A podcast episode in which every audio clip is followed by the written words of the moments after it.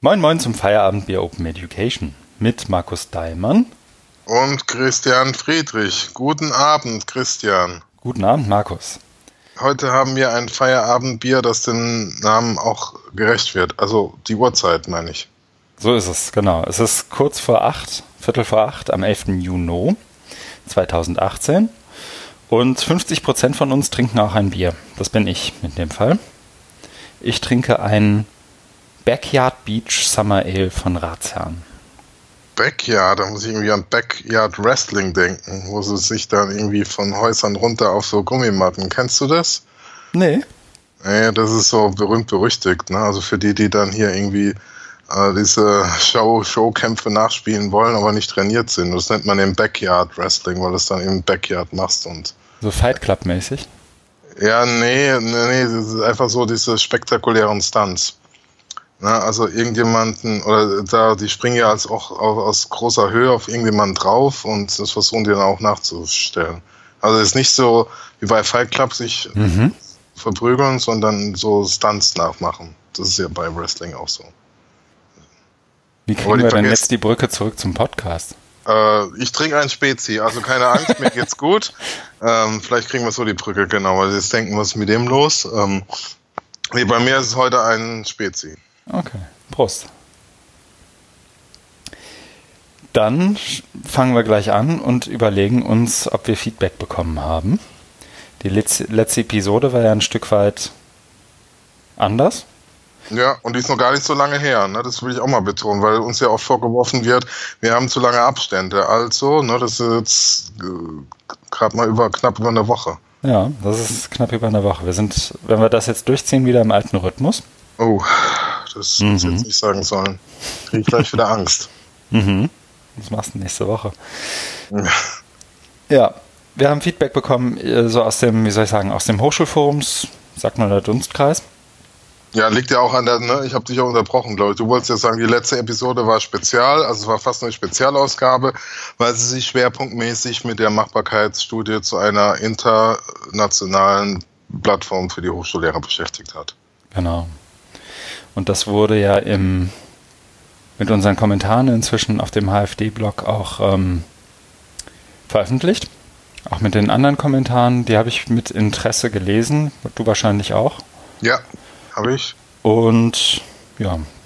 Haben mich auch sehr, also die Einschätzung einiger sehr gefreut. Also ich meine, das ist eine schöne Bandbreite auch. Mhm. So, ähm, zeigt äh, äh, auch, wie, ich will jetzt nicht sagen kontrovers, aber eher wie verschieden das Thema diskutiert wird. Ne? Also es gab deutliche Kritik, nicht nur mhm. von uns, äh, sondern auch von anderen und dann auch eher so, so Zustimmung. Aber äh, was, also will es ja gar nicht werten, sondern es ist ja einfach auch nur so ein Ausdruck ne, der mhm. Diskussion. Aber deswegen, ja, ich habe die wirklich mit, mit Interesse gelesen und an der Stelle auch nochmal Danke ans Hochschulforum, dass sie äh, uns da die Möglichkeit gegeben haben und auch andere Kommentare dann jetzt zur Verfügung gestellt haben, das dokumentieren, weil da wird es einfach viel lebendiger, als wenn du nur diese Studie hast ne, und, und sehr, sehr technisch der Bericht, sondern hier erfährst du eben, wie man, wo, wo die Leute ihre Schwerpunkte haben, weil wir waren ja sehr äh, begrenzt auf äh, eine bestimmte Zeichenzahl und da musste mhm. sich ja musste ja ziemlich runterbrechen. Ne?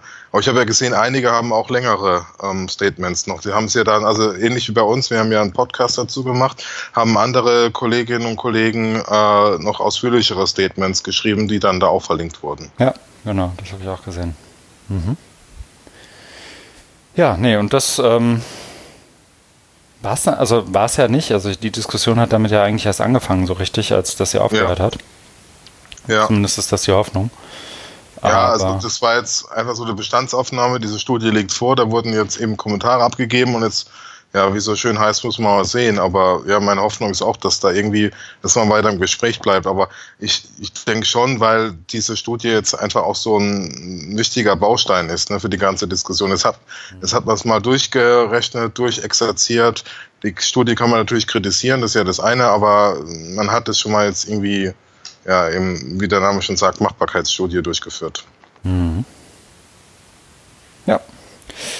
Ja, das nächste Feedback hat mich sehr gefreut, weil es sich, also weil es wirklich ausführlich ist. ähm, von, jetzt muss ich überlegen, wie man ihn vielleicht ausspricht, ähm, Stian Horklev wahrscheinlich so in die Richtung. Das muss er uns dann mal, äh, wir sehen ihn ja Ende der Woche beim OER-Camp. Ja. Schöne Grüße, vielen Dank. Ja. Ähm, er hat hier in den Kommentaren einerseits ein paar, ich glaube, ein paar bekannte Webseiten, aber auch ein paar, äh, ein paar andere Sachen noch ähm, verlinkt, die an denen er gerade so arbeitet und hat auch 1, 2, 3, 4, 5 Verständnisfragen zu der Machbarkeitsstudie gestellt, die, glaube ich, auch interessant sind, weil es nochmal so eine ganz Außenperspektive ist mhm, von jemandem, der mhm. sich ja durchaus auch mit dem Thema beschäftigt. Ja, also das ist, genau. glaube ich, ähm, auch für die Leute aus dem Hochschulforum irgendwie interessant zu lesen wahrscheinlich. Ja, auf jeden Fall. Es ist genauso, dass man immer von außen mal draufkommt und eine ganz andere Perspektive reinbringt, mhm. finde ich sehr wichtig. Mhm. Ja, nee, insofern vielen Dank für den Kommentar. Und abgesehen davon, mir wurde hier und da mal Feedback zugerufen oder eine kurze Einschätzung, aber nicht so, dass ich es hier für zitierfähig on the record halten würde. Ja, bei mir ähnlich. Dann machen wir damit jetzt einen Knopf dran und ich setze die erste Marke des Abends bei 6 Minuten und 15. Womit wir beim nächsten Punkt wären, was hast du gemacht, Herr Daimann? Ich habe zwei Dinge, die sich um OER äh, drehen.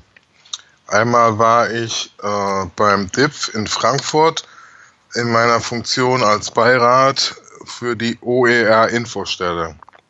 Mhm. Äh, das war diesmal, ähm, also es gab ja schon mal im Dezember ein Beiratstreffen, da war ich nicht so ganz glücklich. Ich glaube, ich habe das hier auch im Podcast mal erwähnt, weil ähm, da mir zu viel, damals zu viel Raum auf die beteiligten Partner, äh, die sogenannten Transferpartner der Infostelle gelegt wurden. Die haben, die sind dann immer mit Präsentationen gekommen, die ja eher schematisch waren und ähm, das hat halt zu viel Zeit genommen, sodass man gar nicht ins ähm, Diskutieren gekommen ist.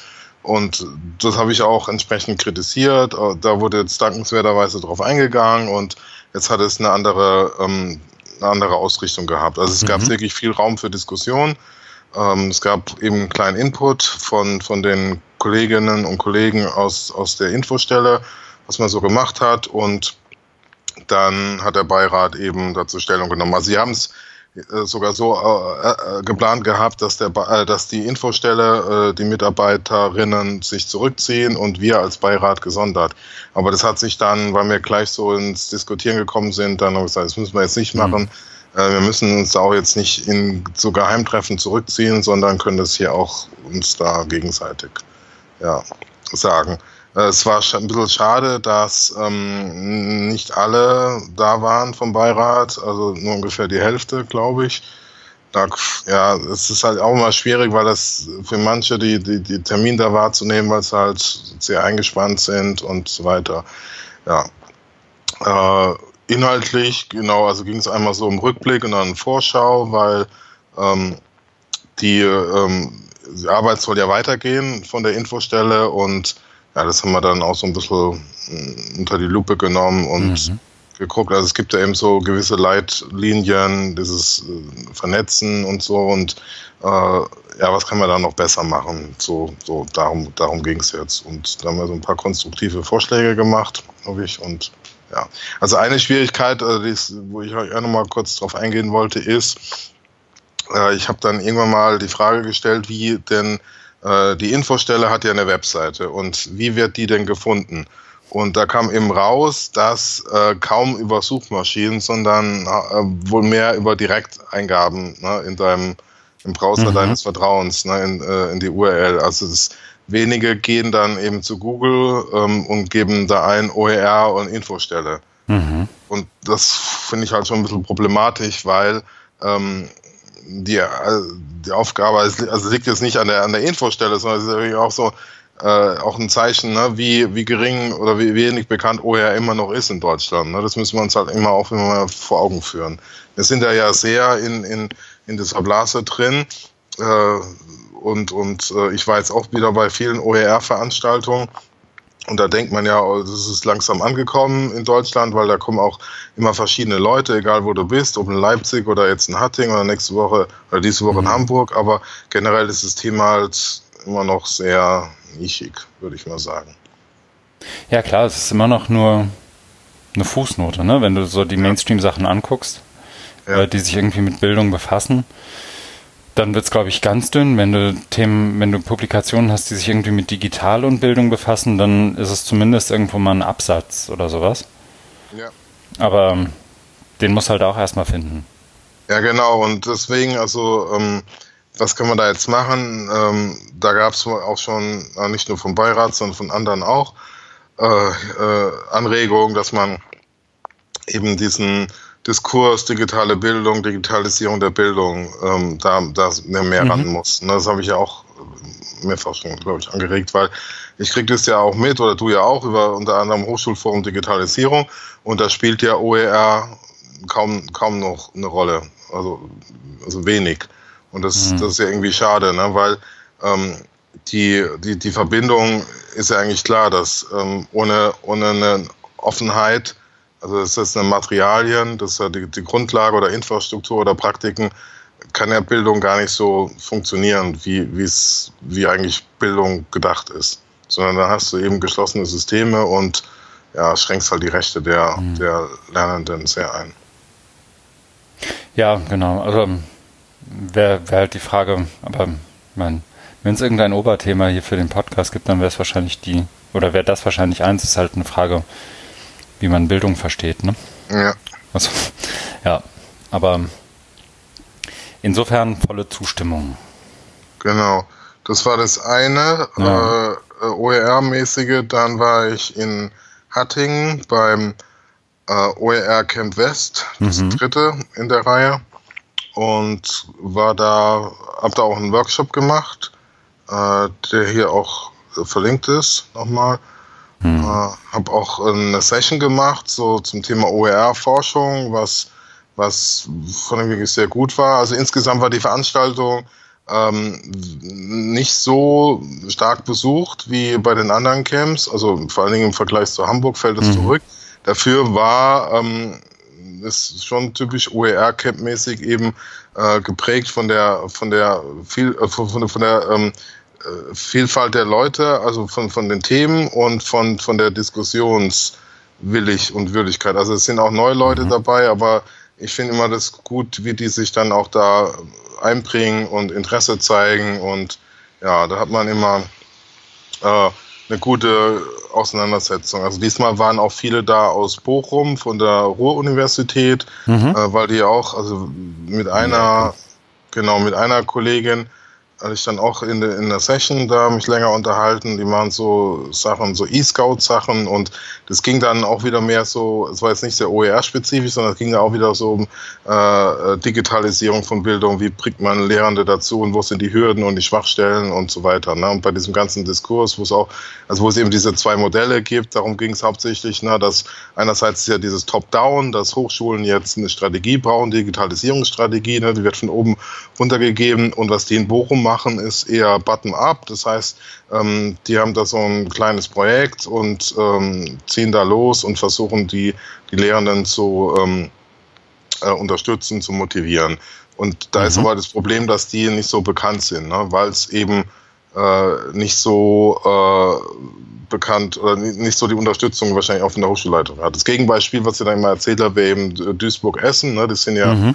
bekannt dafür, ne? dass sie diese Digitalstrategie haben und es dann durchdeklinieren. Aber ja, genau, also das sind diese zwei, zwei Modelle, über die haben wir dann diskutiert und das fand ich wirklich sehr, sehr inspirierend, weil die wirklich ähm, da, da direkt äh, an der Front war. Ne? Also die hat es ja erlebt und konnte das dann eben eben, also es hat, hat eine viel höhere äh, Qualität gehabt, als wenn du sonst nur so eher oberflächlich redest. Ne? Es braucht das und das und man muss das und das und dann die hat die, die hatte sehr die konkreten Erfahrungen. Ne? Und das war dann mhm. Das war schon gut. Okay. Ja, genau, das war's von mir. Sehr gut. Ja, zu konkreten Details zur OR-Infostelle frage ich dich jetzt mal nicht aus, ne? Oh. Was ihr da so beschlossen habt und wie es weitergeht. Ähm, Machst du eine Session zu beim OER-Camp in Hamburg? genau. ja, dann muss ich mir noch einen von der Infostelle dazu holen. Kriegst du hin. Dr. D im Einsatz. Ich setze eine Marke und spreche nun darüber, was ich so getan habe. Ähm, wenn ich es chronologisch mache, muss ich, glaube ich, als erstes was nachreichen, was ich beim letzten Mal irgendwie vergessen habe. was du gemacht hast. Also das ja. war schon vor dem letzten Podcast. Vor dem letzten Podcast, genau. Aha. Das tut mir sehr leid, aber ich fasse mich, ja. ähm, wobei so kurz, wie ich mich eben so fassen kann. Ich habe auch in meinem Job bei Wikimedia unter anderem an den Kommentaren für die ähm, UNESCO Recommendation zu OER geschrieben. Und die haben wir auch veröffentlicht. Die Kommentare, die wir dann sozusagen als Wikimedia Deutschland ähm, zu den zu der Recommendation der UNESCO ähm, letztendlich gegeben haben. So ein Stück zum Hintergrund, die UNESCO ist jetzt sozusagen das erste Mal auf dem Weg, ähm, ihre Empfehlungen für Open Educational Resources an die Mitgliedstaaten tatsächlich auch zu, ähm, zu verfassen und zu schreiben. Und mhm. sie macht das gerade, also eine Recommendation ist erstmal nichts Besonderes. Für OER ist es nach meinem Wissen die erste. Aber ähm, besonders ist daran vor allem, dass sie das nicht irgendwo im, in irgendeinem Hinterzimmer tut, wie sonst immer, also im geschlossenen Raum zumindest, Hinterzimmer klingt immer gleich so mafiös, ähm, sondern dass sie vorab zu einem Entwurf um Feedback bittet.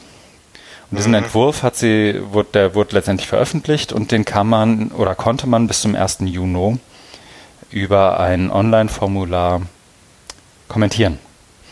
Und das haben auch einige gemacht. Ähm, ich glaube, eins, zwei ähm, Netzwerke und Verbände, eins, zwei einzelne, äh, einzelne Hochschulen und so weiter, die, die mir so bekannt sind, die das gemacht hätten. Ähm. Aber eben auch wir als Wikimedia Deutschland. Und das habe ich wiederum sozusagen einmal in einem kurzen Blogpost einsortiert und ähm, unsere Kommentare online gestellt, falls das jemanden interessiert. Mhm. Oder auch nicht.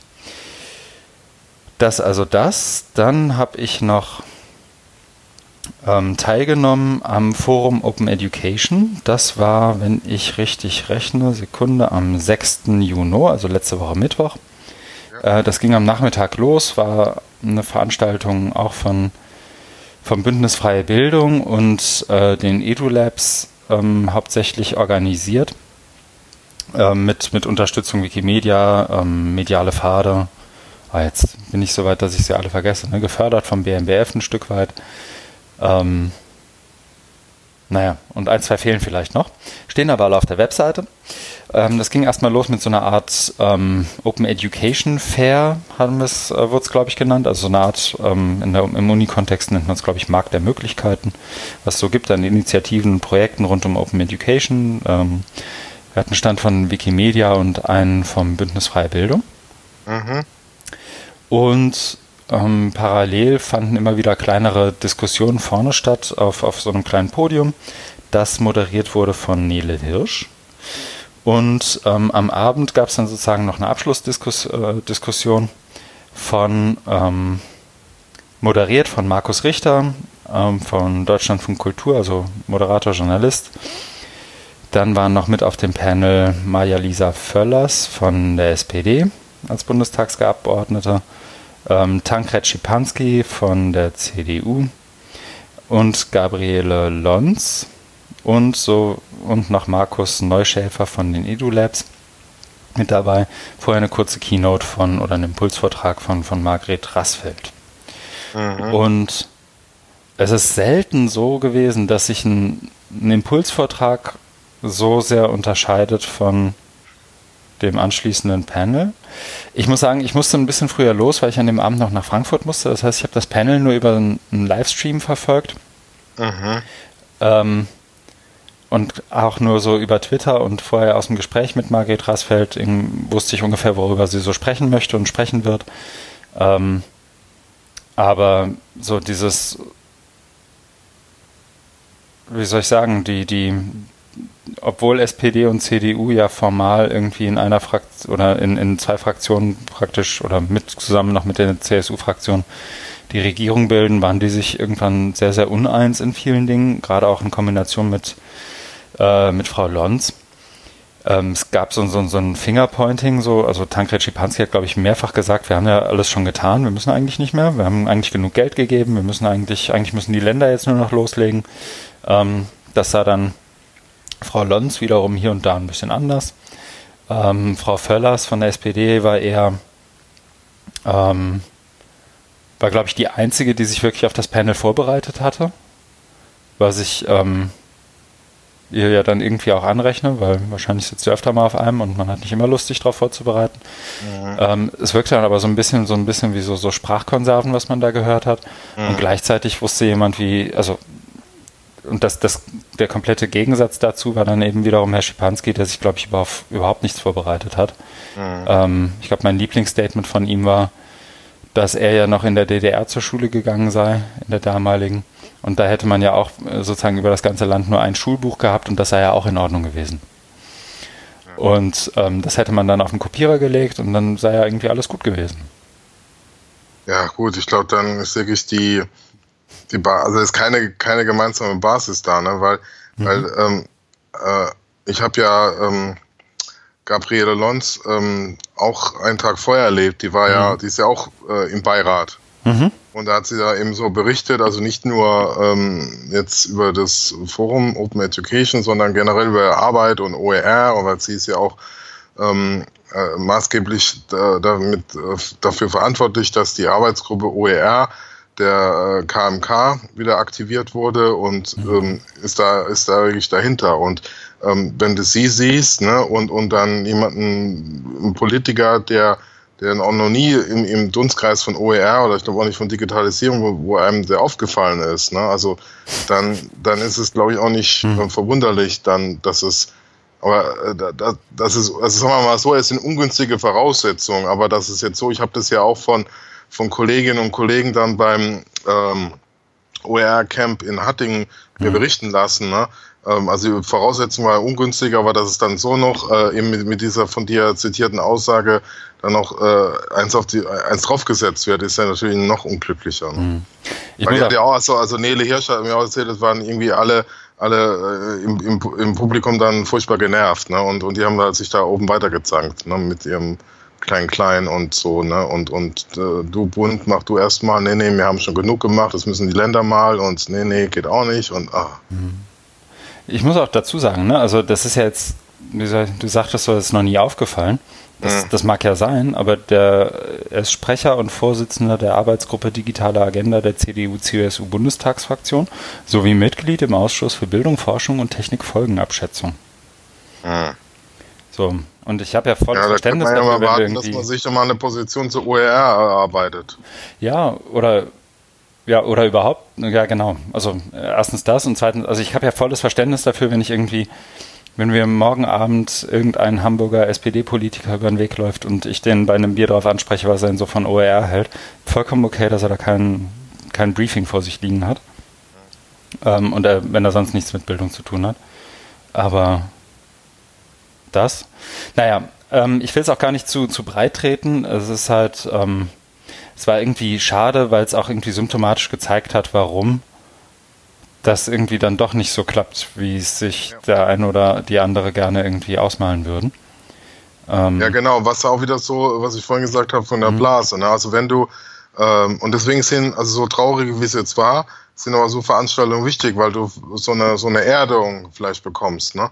Also wenn du, wenn du nämlich mhm. bei, bei den OER-Camps bist, ne, da ist die Stimmung immer sehr mhm. gut, sehr positiv, sehr progressiv, sind spannende Menschen da, ähm, äh, und die, also wo man, wo man dann eben gleich, also was ich vorhin gemeint habe, mhm. keine Basis da ist, sind, ist da irgendwie eine Basis da. Auch wenn mhm. die Leute jetzt kommen und sagen, ich habe das letzte Mal zum ersten Mal von OER gehört, aber man merkt halt, dass die da, die bringen es halt irgendwie ein und da kann man, kann man äh, sich schnell verständigen. Ne? Während bei so ähm, Podium, das war, das war ja da nicht der Fall. Ne?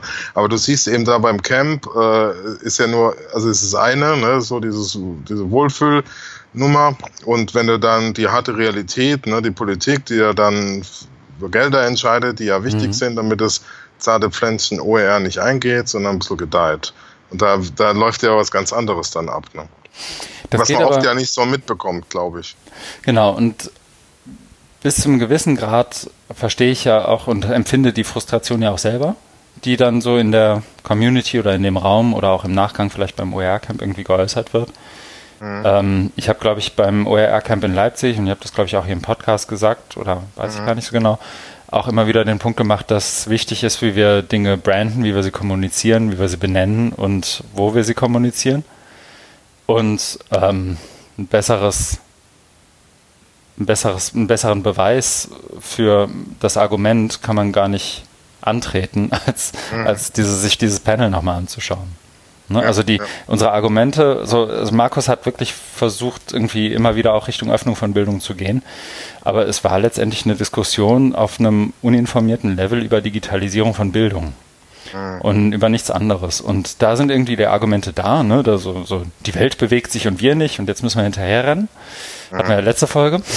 Aber mhm. bei Öffnung sind die ähm, und bei OER sind die Argumente eben nicht so klar oder nur wenige können sie so klar machen und noch viel weniger ja. können sie so klar machen und ähm, dann auch darauf bestehen, dass sich Politikerinnen und Politiker irgendwie zu diesen Argumenten verhalten. Verstehe, ja. Ne? Ja, genau, das ist der Punkt. Und dazu gehört auch, es ist nicht nur, aber dazu gehört auch eine ordentliche Kommunikation und keine Projektnamen mit ähm, acht Begriffen, die dann zu einem Akronym zusammengewurschtelt werden. Ja, ja, ich weiß, worauf du anspielst. Mhm. Ja. Aber den Frust habe ich mir hiermit von der Seele geredet. Aber das wäre doch mal deine Idee zu sagen, okay, lass uns mal die Argumente nochmal schärfen und sammeln. Ja. Oder? Ja. Hast du Lust? Ja. ich kriege gerade ein bisschen Schiss. Ich bin ausgebucht bis Ende Juli. Aber ja. Ich meine jetzt beim, zum Beispiel beim OER-Camp in Hamburg. Ja, Nee. Oder? Nee, weil, also vielleicht, ja, hm, ich finde, die, ich habe beim drauf. Ja, ich weiß nicht, ob es der richtige Ort ist. Also ich will, mein, mein Eindruck ist, dass es so eine Session bei jedem OER-Camp irgendwie gab oder gegeben hat. Ja. So, Argument, ich habe es auch in Hattingen gesehen, glaube ich, im Twitter-Feed, ähm, Argumente für OER in der Hochschullehre oder irgendwie sowas. Ja. Und das ist, glaube ich, also ich finde, die Einflugschneise, die du ja sozusagen als Bildungswissenschaftler aufmachst, ist eigentlich die richtige, wenn sie auch ab und zu ein bisschen zu, mit Verlaub, zu bildungswissenschaftlich daherkommt. Ja. Nämlich, nämlich die, die, die Idee, ähm, sich über Bildung und ein gemeinsames Verständnis über Bildung anzunähern und dann zu sagen, und wenn wir das wirklich alle wollen, dann brauchen wir Öffnung. Genau. Und mein Eindruck ist, dass das beim OER-Camp immer sehr, sehr schnell droht, selbstreferenziell zu werden. Ja. Wir brauchen OER, wir brauchen Förderung für OER sozusagen um der Förderung für OER willen. Und ähm, das ist, glaub, das erzeugt, glaube ich, auch diese Blase, in der du da steckst dann. Mhm. Ähm, vielleicht ist das mal eine Session, ja. Ich, ich überlege mal, ich, ich glaube aber eher, dass es ähm, mhm.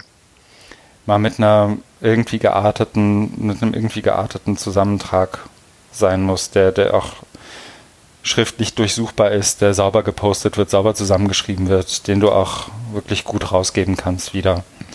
Den du dann so jemanden auch mal als kurzes Briefing in die Hand drücken kannst, sowas in der Art. Ja, ja, ja, das war jetzt auch noch so eine spontane Idee. Nee, nee, die, ich glaube, die Idee ist vollkommen, also ich würde das nicht machen wollen, einfach so an einem, an, keine Ahnung, an einem Montagabend, ohne irgendwen aus der Community mitmachen zu lassen. Ja, genau. Ähm, insofern ist OER Camp schon richtig, aber ähm, es ist halt dann doch sehr, sehr schnell sehr hm. eng gedacht, ist so mein Eindruck. Naja, ja. gut. Hm. Ich habe auch noch außerdem in einem anderen Open-Kontext mal wieder unterwegs, nämlich im Kontext offene Wissenschaft oder Open Science. Weil, bist du noch da? Ja. Ich dachte, damit hätte ich dich jetzt verloren. Äh, ähm, nee, ich freue mich ja, wenn du auch in anderen Kontexten unterwegs bist. Kann ich woanders ich noch schon, wenn Unheil ich anrichten. Ja, wenn du zu viel Unsinn erzählst, ja. dann sage ich schon, mir reicht es jetzt, ich gehe. Ja, ja, alles das, gut. Das hoffe ich doch schwer. Äh. Ähm, wir hatten am Freitag und Samstag die Abschlussveranstaltung für die zweite Runde, die zweite Kohorte der Fellows Freies Wissen. Mhm.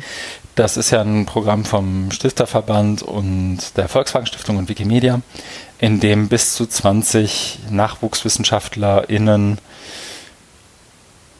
in einem Open Science Vorhaben mentoriert und gefördert werden. Mhm. Und die haben sich zur Abschlussveranstaltung getroffen, ähm, haben ihre Projekte und Projektergebnisse, ihre Learnings nochmal vorgestellt, ähm, haben nochmal ein Stück weit mit ihren Mentorinnen und Mentoren gesprochen und überlegt, was kann man da jetzt noch weitermachen. Wir haben auch überlegt, wie die so langsam da entstehende Community auch irgendwie bei Laune gehalten werden kann, was die noch braucht. Und es gab eine abschließende Podiumsdiskussion am Freitagabend, die ich moderieren durfte. Und das war wieder erwarten eine relativ lebhafte Geschichte. Mhm. Was ganz cool war, ich glaube, es gibt, ich glaube, es gibt keine Aufzeichnung, ähm, weil das schon so ein bisschen, waren nur so 40 Leute, ein bisschen geschützter Raum war. Und zwar eine, war eine öffentliche Veranstaltung, aber ich weiß gar nicht, ob wir eine Aufzeichnung haben davon. Ist ja auch egal. Jedenfalls ähm, war meine Befürchtung, dass es ein bisschen sehr kuschelig wird, weil letztendlich 30, 40 Leute mit dem groben Verständnis, oder einem groben gemeinsamen Verständnis von Öffnung von Wissenschaft und von Wissenschaft irgendwie da in den Raum kommen.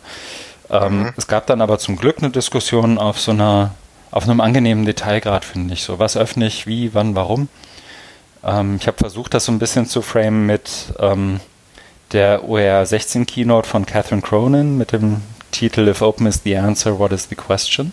Mhm, ja. Und ähm, gleichzeitig dann auch anzubinden, noch mit, wenn Geschlossenheit die Antwort ist, was war denn dann die Frage? Mhm.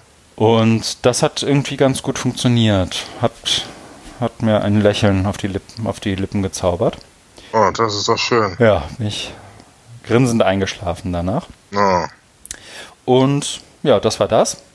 Blogbeitrag dazu ist ähm, verlinkt. Da wird es wahrscheinlich auch noch ein, zwei, drei andere geben. Wenn man da sich die Projekte mal anschauen möchte, sind auch da die jeweiligen Links drin.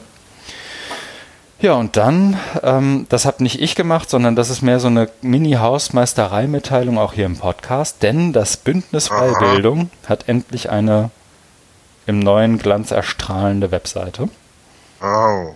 Mit besten Dank an Matthias, der das fürs Bündnis umgesetzt hat. Also Matthias Andrasch. Mhm. Und ähm, es ist, es war ja so relativ lange in so einem, in so einer Umbruchphase. Jetzt haben wir zumindest so den, den Kern dessen, was das Bündnis gerade ist, ähm, online stehen und damit eigentlich auch so die zumindest technische Basis für eine Weiterentwicklung des Bündnisses. Und deswegen fand ich, ist das auch hier eine Mitteilung wert. Ja, auf jeden Fall. Ja. Das ist also das, was ich so gemacht habe und wird dann hier jetzt auch die Marke setzen. Tu das. Wir haben ja auch heute, wie soll ich sagen, aufgrund der Tatsache, dass wir ein bisschen aufholen mussten und unsere Leseliste entsprechend so alt war wie die vorletzte Folge, wenn man so will. ne? Ich glaube, so kann man es schon sagen. Schon haben wir ein bisschen angesetzt. Ja, so Flugrost zumindest, denn ähm, unsere Leseliste war erstens relativ lang, das hätten, wir, hätten auch wir nicht in eine Episode gepackt. Mhm. Ähm, zweitens waren ein, zwei Artikel ja nicht, nicht weniger aktuell, aber zumindest bei uns weniger im Gedächtnis und irgendwie hatten wir, glaube ich, beide nicht so viel Lust, den einen oder anderen daraus jetzt nochmal zu, zu, zu diskutieren. Aber ähm, wir haben uns dann entschieden, eins, zwei, drei, vier, fünf Favoriten rauszusuchen und die zu besprechen. Ich würde genau. aber vorschlagen, dass wir die anderen auch einfach in den Shownotes lassen, die Links, ähm, weil da durchaus ja. lesenswerte Artikel und Links irgendwie drin sind. Ja, ist eine, eine, eine bunte Mischung. Ich gucke jetzt mhm. mal. Ja, ja, ja, auf jeden Fall. Aber wir haben, wenn ich richtig lese, ich glaube fünf oder sechs Sachen, die wir heute kurz anschneiden könnten und andiskutieren könnten und dann sind wir wieder up to date und wenn wir dann nächste Woche wieder aufzeichnen, dann sind wir wieder komplett im Fluss. Ja, genau. Du machst mir jetzt wieder Druck wegen nächster Woche, ich merke schon. Aber das ist ja gut.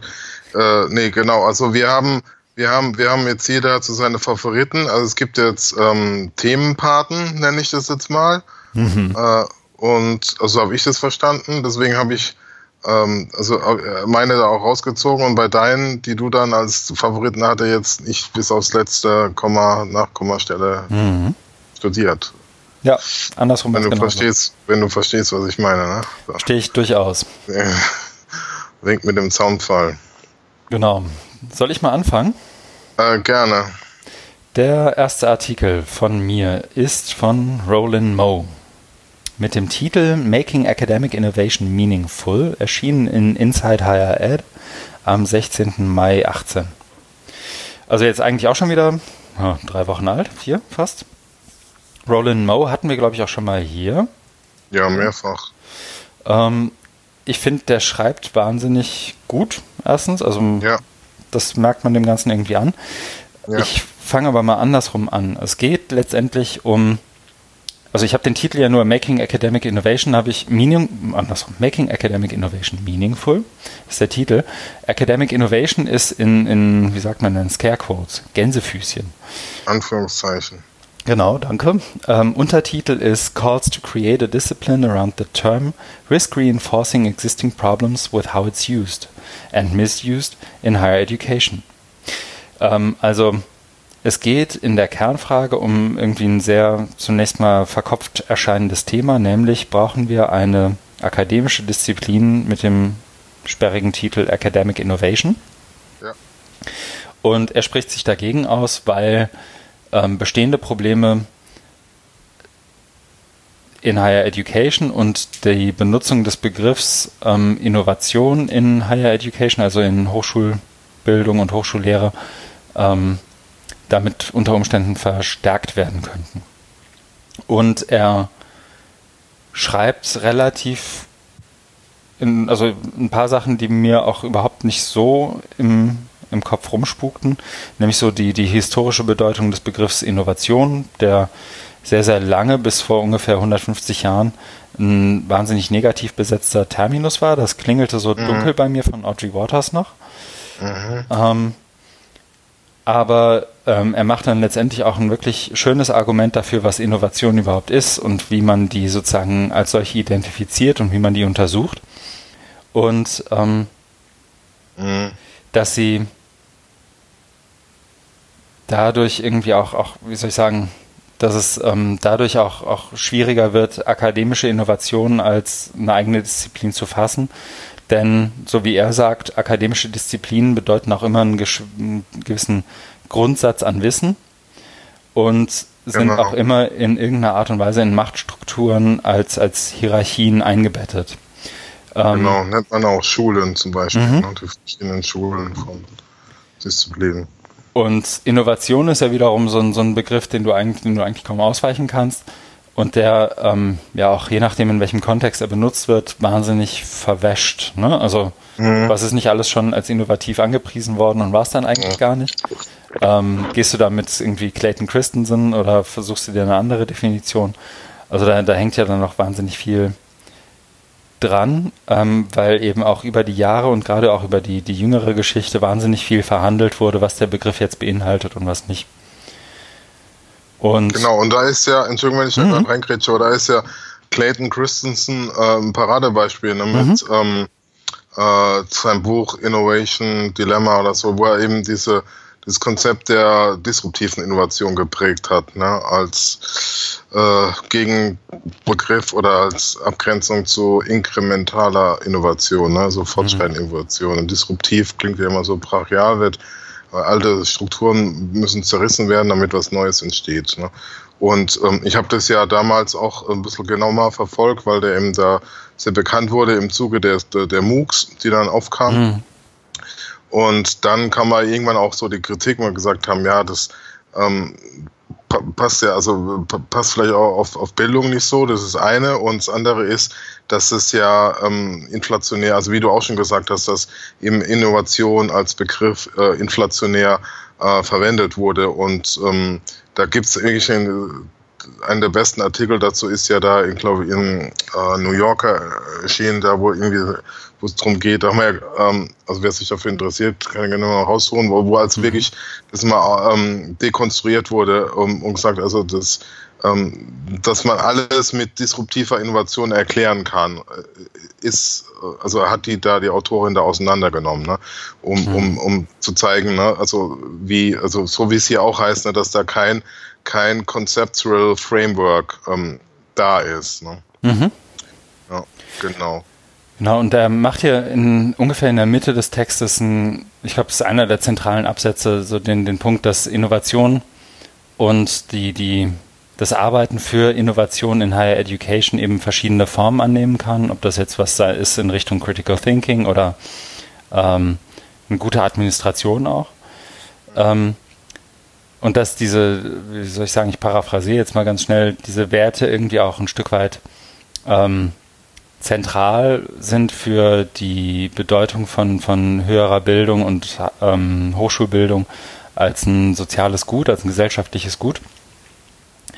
Und dass die, sozusagen, was du gerade angesprochen hast, dass das konzeptuelle, konzeptionelle Framework irgendwie fehlt, um das wiederum so zu bündeln und so zusammenzufassen, dass es auch als solches irgendwie verstanden werden kann und entsprechend die Frameworks, durch die dann wiederum Innovationen betrachtet wird, ähm, letztendlich dafür sorgen, dass Innovation letztendlich das System, in dem sie geschaffen wird, auch wiederum verstärkt.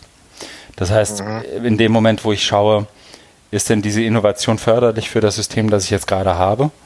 verstärke ich natürlich automatisch mit jeder Innovation, die ich fördere, auch automatisch das System, dass er wiederum mhm, ohnehin seine mhm. Stärken und Schwächen hat. Das heißt, ja, ja. Innovationen werden sozusagen von Anfang an schon in so, so Töpfchen-Kröpfchen-Logik aussortiert. Mhm. Verstärkt sie das System oder tut sie das nicht? Und in dem Moment, wo sie das nicht tut, sortiere ich sie aus. Mhm. Und dadurch werden sozusagen die, die Vor- und Nachteile des Systems dann verstärkt oder zumindest ähm, manifestiert ein Stück weit. So verstehe ich sein Argument hier. Ähm, ich muss aber auch dazu sagen, das ist zwar gut geschrieben, aber es ist jetzt nicht irgendwie undicht oder unterkomplex, wie du, glaube ich, sagen würdest, sondern das ist schon ein Text, den man auch durchaus mal zweimal lesen kann. Er ist ja. aber durchaus auch kurz genug dafür. Ne? Also das kriegst du trotzdem ja. in einer Viertelstunde hin. Ja. Du, äh, ich habe nur mal eine Frage dazu, mhm. weil ich den ja äh, nicht so ganz genau studiert habe. Also ich finde äh, die, also das Thema ähm, wichtig, also dass mhm. ähm, Innovation jetzt als akademische Disziplin, aber geht es jetzt darum, eben sowas zu haben wie, also äh, ähm, akademische Innovation als wo Wissen gesammelt wird, wie man äh, Akademie, also Universität innoviert. Also sowas wie, ähm, da fällt mir mal ein, so dieses Entrepreneurship ne? oder Entrepreneurial Thinking. Das ist ja jetzt auch so eine, eine Disziplin in, in äh, Wirtschaftswissenschaften, wo es aber darum geht, so unternehmerisches Denken und Handeln zu etablieren, aber auch auf Hochschulniveau oder, oder, als, oder als Hochschulfach. Ne? Ist es das oder, oder geht es eben, ähm, was bei dir so anklang in den letzten Minuten, dass man eben ähm, versuchen sollte, dann so, weil es es ja nicht gibt, dieses Conceptual Framework, zu, zu, zu fundieren, also mehr so Theoriearbeit mhm. äh, zu, zu leisten. Oder ist es gar nicht Thema des Artikels? Aber das, das ist mir jetzt eben so, so aufgefallen. Ne? Mhm. Ich weiß nicht, ich versuche mal sozusagen, ich lasse, ich, ich parke die Entweder-Oder-Frage gerade mal und versuche es nochmal anders. Okay. Ähm, er schreibt ja auch, wie sozusagen das Argument für Innovation als eine akademische Disziplin ähm, gesucht wird. Das ist, ich glaube, im vierten Absatz hier.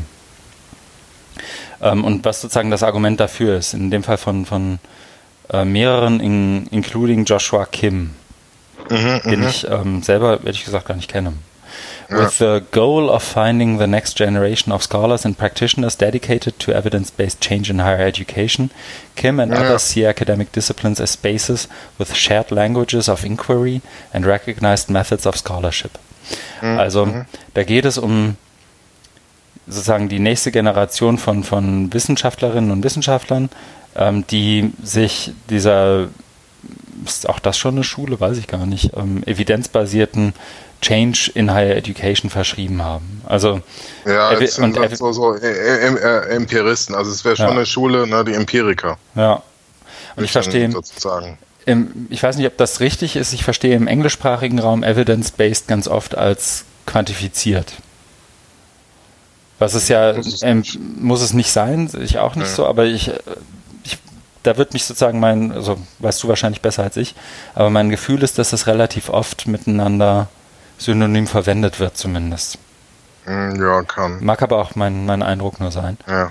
Ähm, da geht es also sozusagen um das, was so eine Disziplin aus, aus deren Sicht ausmacht, Shared Languages of Inquiry, also ähm, bestimmte Begriffe sind festgezurrt und an, an denen orientieren wir uns ähm, und bestimmte Methoden of Scholarship, also Forschungsmethoden und, und Ideen und Frameworks, an denen wir uns orientieren, wenn wir über Innovation sprechen. Mhm, mh. Und das ist sozusagen das, das Argument dafür. Ähm, und er versucht dann sozusagen, ähm, dass das Argument zu machen, dass diese ähm, Shared Language of Inquiry aktuell nicht existiert. Also das ist ein Stück weit, das, das hatten wir, glaube ich, auch mal bei Martin Weller als Attack as a Discipline. Ja, ähm, ja, genau. Dass genau. so dieses gemeinsame grundlegende Verständnis ja. zunächst mal überhaupt ja. fehlt, dass sozusagen die Basis für eine gemeinsame Disziplin wäre. Also dass du da versuchst irgendwie wie so ein eineinhalbjähriger, der seine Form irgendwie mit diesem, wie heißen diese Würfel denn, wo du so Dreiecke durch, nur durch Dreiecke schieben kannst und Weißt du, was ja, ich meine? ich weiß, was du meinst, also, aber ich kenne den Namen jetzt auch Diese nicht, bunten ja. Würfel, die viele ja. kleinere Würfel beinhalten und eigentlich ist nur ein genau. Gitter, durch das du verschiedene Formen schieben kannst. Also dass das irgendwie sozusagen, dieser Würfel fehlt den Leuten, die sich mit Academic Innovation beschäftigen. So verstehe ich das hier. Ähm, ja, ja, das ist genau, das, also das Argument. Gibt, es gibt, mhm. es, es gibt eben äh, Kreise, es gibt äh, Quadrate, es gibt, es gibt, was weiß ich, also es gibt äh, verschiedene äh, äh, Figuren, äh, mhm. ne, um seinem Würfelbild da jetzt treu zu bleiben. Ne? Und man kann sich jetzt eben nicht auf eine Shared Knowledge, also auf eine gemeinsame Sprache einigen. Mhm. Was ja, was ja auch, also bei, bei ähm, digitaler Bildung ist es ja genauso. Da gibt es ja auch kein gemeinsames Verständnis, was digitale Bildung ist. Ne? Ob es jetzt heißt, so viel wie möglich äh, iPads oder Whiteboards anzuschaffen, also eher, eher von, von, von den Geräten her kommt, mhm. oder ob es darum geht, jeder muss programmieren können oder Code verstehen oder Algorithmen verstehen oder ob es darum geht, ein, ein, Bildungsverständnis zu haben, also zu, wissen, was, was der Mensch, also die Frage zu diskutieren, was ist der Mensch im äh, Zeitalter äh, der Digitalität ja. Oder Kultur der Digitalität. Was Dann machst du gleich schon den großen Bogen zu unserem letzten Artikel, ne? Ja, genau.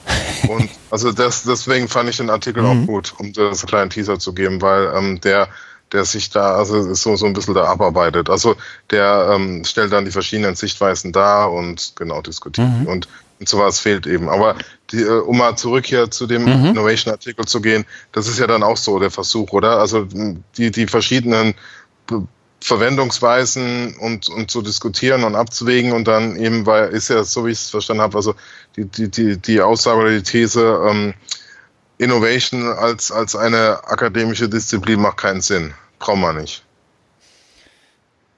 Ja, genau. Also ich, ich verstehe es, wie soll ich sagen, bei mir ist es auf einer ganz pragmatischen Ebene irgendwie angekommen. Ähm, und ich glaube, es hängt auch ein bisschen mit der eigenen Definition des Innovationsbegriffs zusammen. In dem Moment, wo du Innovation das ist so ein bisschen wie, ähm, ich, ich fange mal andersrum an, das ist so ein bisschen wie das Digitalministerium, von dem irgendwie alle sprachen um, um die Wahl rum. Mhm.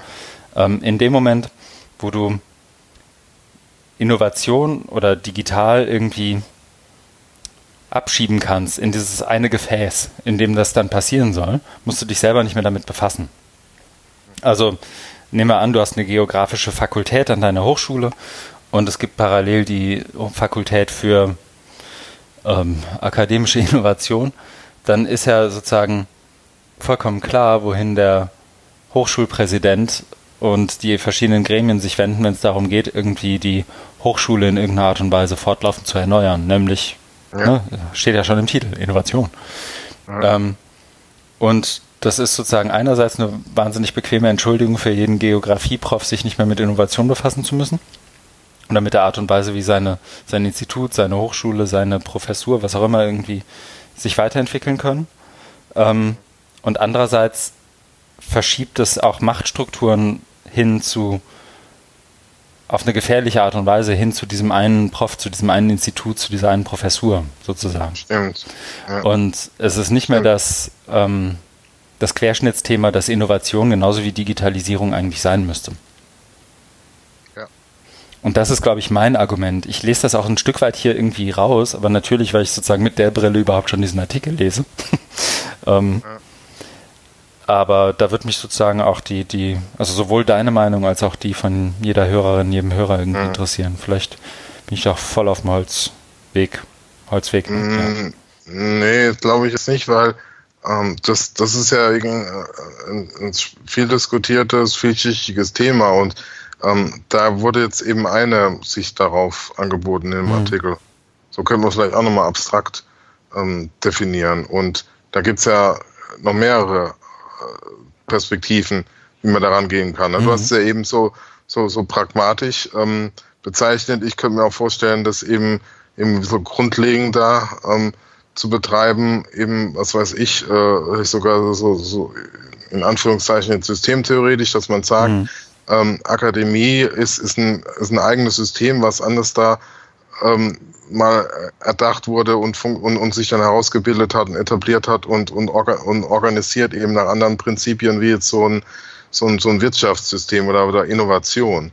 Und, mhm. und ne, dass man das jetzt nicht dann das eine auf das andere überstülpen kann, was ja oft gemacht wird. Ne? Ob es jetzt von, von Seiten eben von, von, also auch Innovation ist ja ähm, auch das bei, bei Digitalisierung das Megathema. Ne? Was heißt, durch die Digitalisierung erleben wir Quantensprünge und, und, und Innovation mhm. in, in Informations- und Kommunikationstechnologien und dadurch muss sich jetzt auch Bildung grundlegend verändern.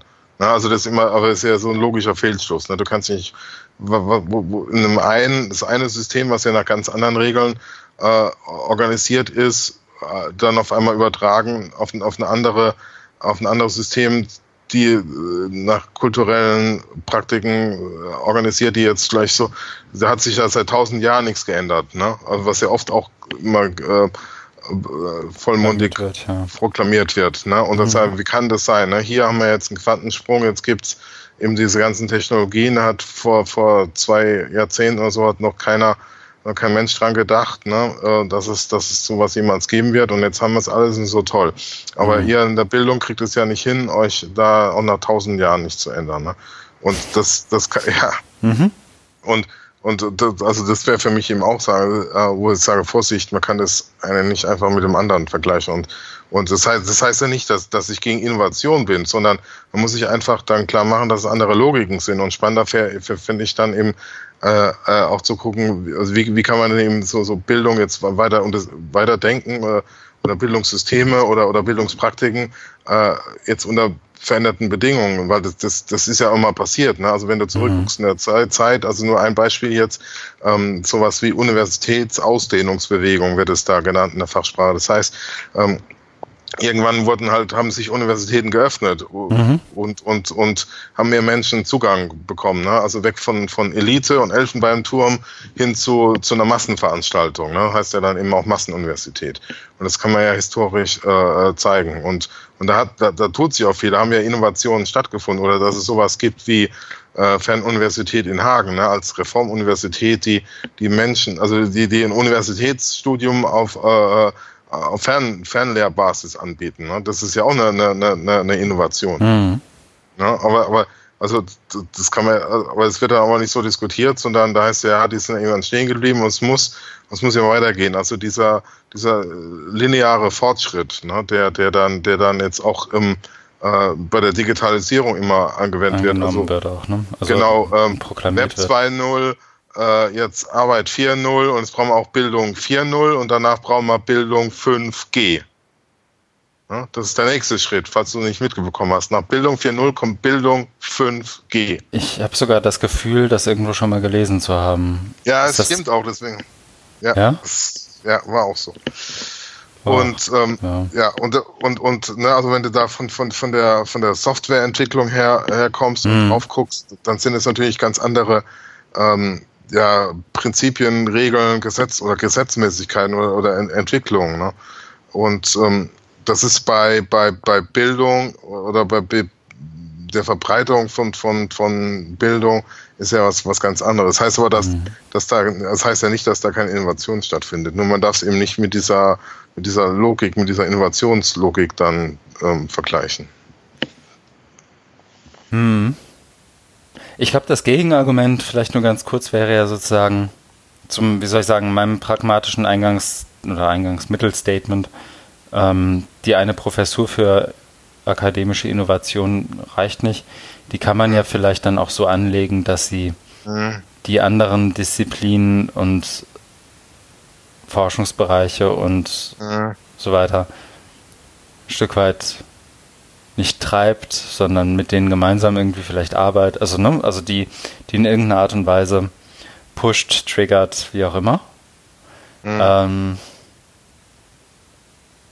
Das ist halt eine Argumentation, der ich mich nicht verschreiben würde. Ich überlege nur, ob man das irgendwie in sich schlüssig argumentieren kann.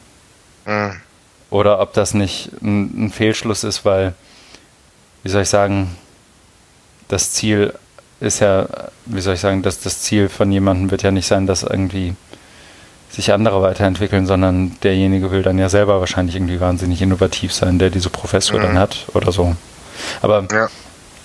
da bin ich, glaube ich, auch noch nicht am Ende mit den, den drauf mhm. rumkauen. Ja, es ist auch ein, ist ein einfaches Thema. Oh. Sollen wir zum nächsten Artikel? Ja, gerne. Ja? Ich glaube, der ist auch kürzer in der Besprechung. Ich setze mal schnell die Marke. Und zwar ist das äh, der Artikel mit dem Titel, ich glaube, den hatten wir aber noch nicht. John Becker nee. oder Jonathan D. Becker oder Becker, keine Ahnung, ähm, der in seinem Blog schreibt, Are we overthinking general education? Das ist in, für unsere Verhältnisse schon fast ein brandaktuelles Thema, zumindest zum Zeitpunkt der Aufzeichnung. Und zwar beschäftigt es sich, zumindest als, als ähm, ersten Impuls, mit dem Tod von ähm, Anthony Bourdain oder Bourdain, wie man ihn auf Englisch, mhm. glaube ich, ausspricht. Weiß nicht, hast du ihn mal gesehen? Franzos. Nee, aber ich habe jetzt erfahren, dass er ähm, Selbstmord begangen hat. Mhm, genau. Also stand bei Wikipedia. Ja, genau. Nee, ich habe den leider nicht gesehen. Mhm. Na, die, die Sendung gibt es, glaube ich, auch nach wie vor. Ich glaube, Kabel 1 hat neulich irgendwo ein, ein abendlanges Special ausgestrahlt. Ähm, davon mal ab. Ähm, aus irgendeinem Grund wird das, ich habe das selber nicht so ganz nachempfinden können, aber ich glaube, vielleicht können wir uns dem irgendwie hier annähern, auch so ein bisschen als so ein Celebrity Death irgendwie wie ein bisschen hochgejazzt, ähm, also so ein bisschen hochgeklingelt in den Medien und auch in sozialen Netzwerken und das, weil sich, glaube irgendwie viele in äh, Anthony Bourdain irgendwie wiedergefunden haben. Ähm, unter anderem, weil er, glaube ich, so ein bisschen den Weg von äh, so, so dem politisch inkorrekten Bad Boy hinter sich hat zu, ich bin, ich stelle ganz clevere Fragen und hm, hm, hm. Wichtig für jetzt ist, glaube ich, nur zu wissen, dass das ein talentierter Chefkoch war, der mehrere Kochsendungen hatte und die haben ihn wiederum unter anderem in oder haben ihn um die ganze Welt herumgetrieben und ähm, er hat versucht, da sowohl Kultur und Lebensumstände in Verhältnis zu setzen zu Kochkunst und sozusagen Esskultur. Mhm. Ähm, das hat er gemacht und die Idee, die, der dieser Blogpost zumindest im Ansatz folgt, ist die, dass es zunächst mal nicht mehr braucht als eine grundsätzliche Frage und dem, dem Stellen von Stellen eben dieser Fragen und einem bestimmten Kontext und jemanden, der irgendwie in der aller Art ist, diese Fragen zusammen mit einem zu bearbeiten, so wie das in seiner Kochsendung auch so ist. Und tada, schon haben wir Bildung. So ist, glaube ich, die, die, ähm, die, die Unterüberschrift, wenn es eine gäbe. Ähm, und ich fand das im ersten Moment, habe ich überlegt, ob ich den Beitrag überhaupt lesen möchte. Habe ihn dann doch gelesen, weil er irgendwie immer wieder auch ähm, verlinkt wurde von Leuten, die ich irgendwie durchaus ernst nehme. Und dann habe ich ihn gelesen und dachte mir, das ist jetzt vielleicht, wie soll ich sagen, das ist nichts, was ich dir schicken würde und sage, sage, guck mal, Markus, neue geile Idee. Aber ja. es ist letztendlich genau das, was wir eingangs besprochen hatten beim Forum Open Education. Ähm, nämlich, die Art und Weise, wie man vielleicht ab und zu auch mal argumentieren muss, damit es jemand versteht, der sich nicht den ganzen Tag mit dem beschäftigt, was du da gerade machst. Mhm. Und es ist irgendwie bezeichnend, dass ich hier auf einen Blog von einem US-Typen verweise und nicht auf einen von deutschsprachigen. Ich glaube, da gibt es nicht so viele. Ähm, meinen eingeschlossen. So, das ist ja auch eine Kunst. Aber ähm, die ich glaube, die, die grundsätzliche Frage, und jetzt mache ich wirklich mal den, den Schluss noch zum Forum Open Education. Da wurde ja eingangs die Frage gestellt, was man sozusagen unter Bildung und Bildungszielen eines Bildungssystems versteht. Was ja erstmal eine super Eingangsfrage für so ein Panel ist, ne? Ähm, mhm. Und die Antwort war da ganz egal, ob du Frau Völlers oder Herrn Schipanski gehört hast, immer, na, wir wollen irgendwie mündige Bürger, auch im Netz, sie sollen irgendwie teilhaben können an der Gesellschaft. Also Dinge, die ich auch so eins zu eins fast sagen würde. Ähm, und da gab es sozusagen keinen, kaum einen Widerspruch und alle auf dem Panel waren sich irgendwie ganz merkwürdig einig. Ähm, und dann wird es halt irgendwie schwierig, das zu operationalisieren, beziehungsweise die Diskussion so zu gestalten, dass sie tatsächlich auch irgendwo hinführt. Ähm, mhm. Aber genau der, was, was der Blogpost hier leistet, was glaube ich viele in so einem Kontext Open Education nicht zu leisten imstande sind, ist ein Argument für eine bestimmte Art und Weise, sich Bildung anzunähern, zu machen. Mhm. Ne? Also so ein ähm, fast schon problem-projektbasierte Art zu lernen und sich Dinge auch selbst zu erarbeiten, ähm, in den richtigen Kontexten, die, sozusagen in den richtigen Lernumgebungen die richtigen Fragen zu stellen und den richtigen Fragen auch ausgesetzt zu sein und auch den richtigen Leuten, die mit einem zusammen dann daran arbeiten können. Ähm, und dafür auch ein, ein, Gefühl zu entwickeln, wann und ich wo, wie, welche Frage stelle, damit ich irgendwie zum Ziel komme. Ist ja, sind ja alles irgendwie Aspekte von Bildung, wenn sie irgendwie auch noch kein ganzheitliches Verständnis davon widerspiegeln, ne? Mhm. Oder? Du bist ja, ja. vorsichtig noch, ne? Ja, Mhm. Ja, ich muss mich da mal genauer mit beschäftigen, aber es ist eine spannende, spannende Geschichte. Ich war auch so ein bisschen irritiert, wo ich das mhm. äh, so, so gesehen habe. Aber was, was, was will mir das sagen oder warum hast du mhm. das überhaupt hier reingepackt? Mhm. Nee, das ist auch tatsächlich der Grund. Also warum es hier drin ist, ist nicht, weil das irgendwie äh, ein Spitzenartikel ist, in dem acht neue Aspekte drin vorkommen, mit denen ich mich noch nie beschäftigt habe, die aber spannend sind. Gar nicht. Sondern da schafft es jemand, einen in drei Minuten lesbaren Blogartikel zu schreiben und letztendlich so diese Panel-Antworten für Bildung zu liefern. Ne, es ist ja auch, wie soll ich sagen, es ist ja gar nicht die Aufgabe von Frau Völlers oder Herrn Schipanski, das dann irgendwie auch zu operationalisieren. Aber wenn die mit dem Artikel zu dir kommen und sagen, das hätte ich gerne, dann bist du, glaube ich, in der Lage, irgendeine Art von Bildungskonzept drumherum zu schreiben und das irgendwie theoretisch zu fundieren. Weil du irgendwie eine Ahnung hast, wo die hinwollen. Mhm. Ne? Mhm, also das ist ein Übersetzungstool. Diese, diese, dieser Übertrag, dieser Transfer von, guck mal, da fährt ein Koch durch die Welt und kocht und redet mit Leuten über Essen und stellt die richtigen Fragen zu Bildung, ist ein Transfertool, dem wir uns ruhig öfter mal bedienen können. Okay. Ist, glaube ich, mein Argument hier. Ah, verstehe. Ja. Ja, und er hat jetzt noch, also er hat am Ende ein Zitat, vielleicht macht es das sogar am, am ehesten deutlich. Ne? Also das ist natürlich alles so ein bisschen, ach, wir trauern alle um, um diesen Chefkoch, aber es gibt ein Zitat, in dem äh, John Becker vorschlägt, ähm, das Zitat dreht sich um Reisen, also um Travel. Und äh, John Becker schlägt vor, es durch Bildung zu ersetzen oder durch in dem Fall Learning, nicht Bildung. Mhm. Ich mache das einfach mal und lese dir das mal vor. Learning isn't always pretty. It isn't always comfortable. Sometimes it hurts. It even breaks your heart. But that's okay. The journey changes you. It should change you. You take something with you. Hopefully you leave something good behind. Das ist vielleicht ein bisschen sehr pathetisch und mm, aber das ist ja zunächst mal was so, ne? also wir haben ja hier auch öfter das Argument Learning is messy, also so, das ist irgendwie kompliziert ja. und nicht linear. Das muss irgendwie auch mal wehtun. Genau. Du musst auch mal in der ja. Lage sein, Scheitern, wieder aufstehen. Genau, in neuen Kontexten mal was zu sortieren, neue Informationen. Was machst du denn jetzt damit? Ähm, es ändert dich, du änderst es wieder, also dieses Systemische auch dabei. Ähm, das ist ja, letztendlich stimmt das ja. Ja, also es, es, ist nicht das ganze Bild, aber es ist, nee, aber es nee, ist ein Teil davon. Ist, ja, auf jeden Fall. Und das ist, glaube ich, mein Punkt. Also so, und ich sage gar nicht, jetzt müssen wir alle über Kochen schreiben und damit irgendwie Lernen verdeutlichen.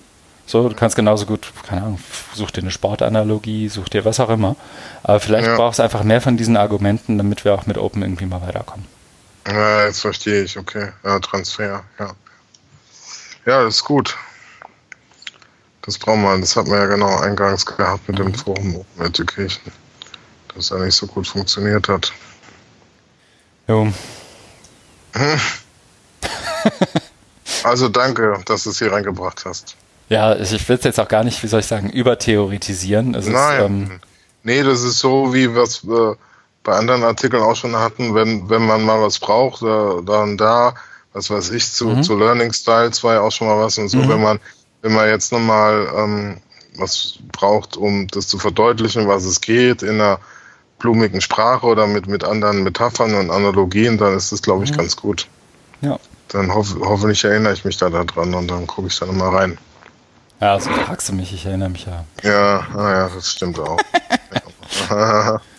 ich setze mal eine Marke. Tu das. Bei 45. Der nächste ist auch von mir und danach bin ich erstmal durch. Und ich glaube, auch der dauert jetzt nicht wahnsinnig lange und ist auch, wie soll ich sagen, der älteste, den ich hier im Pad habe.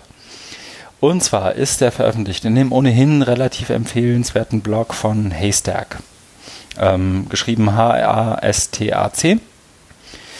Und der Artikel ist von Kathy Davidson, die wir ja auch schon öfter hier hatten und die auch ähm, Mitbegründerin von, von Haystack ist. Ähm, und hat den Titel How to Give Great Feedback The Architect vs. the Critic vom 24. März 2018. Es geht also um die Art und Weise, wie man Feedback gibt. Und sie ist, ähm, ich meine, wir hatten sie ja schon ein paar Mal, aber sie ist, das vielleicht für den Kontext, ähm, Englischprofessorin. Ja. Und ähm, hat aber auch verschiedene Stationen in ihrem Beruf hinter sich und beschreibt zunächst mal, wie sie sonst Feedback bekommen hat, gerade in ihrer früheren Karriere, wo es eben ganz oft sozusagen darum ging, wie soll ich sagen, es weniger konstruktiv zu bekommen, sondern einfach, und das kennen wir, glaube ich, alle, irgendwie mehr oder weniger angemeckert zu werden. So, der Absatz hat mhm. keinen Sinn, das da hinten ist irgendwie unklar, hier ist deine Sprache zu blumig oder schwammig oder was auch immer und schreib das nochmal neu und hier musst du noch das und das Argument reinbringen, sonst hat das ja überhaupt keinen Wert. Ne? Ja. Ich habe die Art Feedback ja. haben wir alle schon mal gekriegt und manchmal ist die auch, ja. wie soll ich sagen, nicht ganz unsinnvoll, je nachdem wie gut oder schlecht das ist, was man da abgeliefert hat. Ähm, jetzt beschreibt sie aber sozusagen, wie ähm, sie mal mit einem Architekten zusammengearbeitet hat und auch das ist wiederum so eine Metapher, von denen wir, glaube ich, mehr brauchen oder so ein Transfer. Mhm. Ähm, weil sie dann mit einem Architekten zusammengearbeitet hat und der Architekt saß irgendwie mit, wenn ich es richtig erinnere, ich habe den, das ist jetzt bei mir auch vier, fünf Wochen her, dass ich einen Artikel gelesen habe, aber so groben Zügen. Ähm, der Architekt beschreibt sein Modell, das Modell kriegt irgendeine Art von Feedback und anstatt irgendwie zu versuchen, das, was diejenigen, die Auftraggeber in dem Fall, die Klienten, versuchen dem Architekten als Feedback zu geben, direkt zu visualisieren, ähm, zieht der Architekt zwei Bleistifte aus der Hemdtasche und sagt, hier, malen Sie mal in meinen Entwurf rein. Mhm was irgendwie dazu führt, dass die Kunden und Klienten dann irgendwie in der Lage sein müssen oder nicht in der Lage sein müssen, sondern in, der, in die Lage versetzt werden, selber ein Stück weit ihre Ideen und Probleme zu verwirklichen. Und was dann sozusagen, ähm, was, was sie ein Stück weit immer beeindruckt hat, dann angeblich auch zumindest so der Narrativ in dem Blogartikel, bei der Art und Weise, wie sie versucht, Feedback zu geben. Ähm, und sie dachte erst, das sei irgendwie so ein spezielles Ding, spezielles Ding, das nur dieser eine Architekt macht, aber das ist wohl in der Architekt, in der Architektenprofession, sagt man das so, ein durchaus gängiges Mittel, weil dir sonst immer wieder dein künstlerischer Entwurf irgendwie durch einen Fleischwolf gedreht wird und die Leute äh, einfach nicht aufhören können, dir irgendwie Feedback zu geben, dass du irgendwann nicht mehr operationalisieren kannst und hinterher hast du einen, einen Rotzentwurf, viel Zeit und Geld ausgegeben mhm. und immer noch steht kein Haus. Mhm. Ähm, und das beschreibt sie ja eigentlich nur. Und letztendlich ist es so ein bisschen in Anlehnung an das, was ich sozusagen mein Punkt auch vorher war, an die Art und Weise, wie man sozusagen sich, sich Bildung nähert oder einem Lernbegriff nähert oder was auch immer es dann ist. Ähm, auch hier wieder eine Art und Weise zu, zu beschreiben, wie Bildung vielleicht auch sein kann oder wie das funktionieren kann und was wir darunter verstehen, wenn wir ja. in Anführungszeichen von einem guten Feedback und guten Lehr-Lernsetting sprechen ähm, oder eben nicht. Mhm.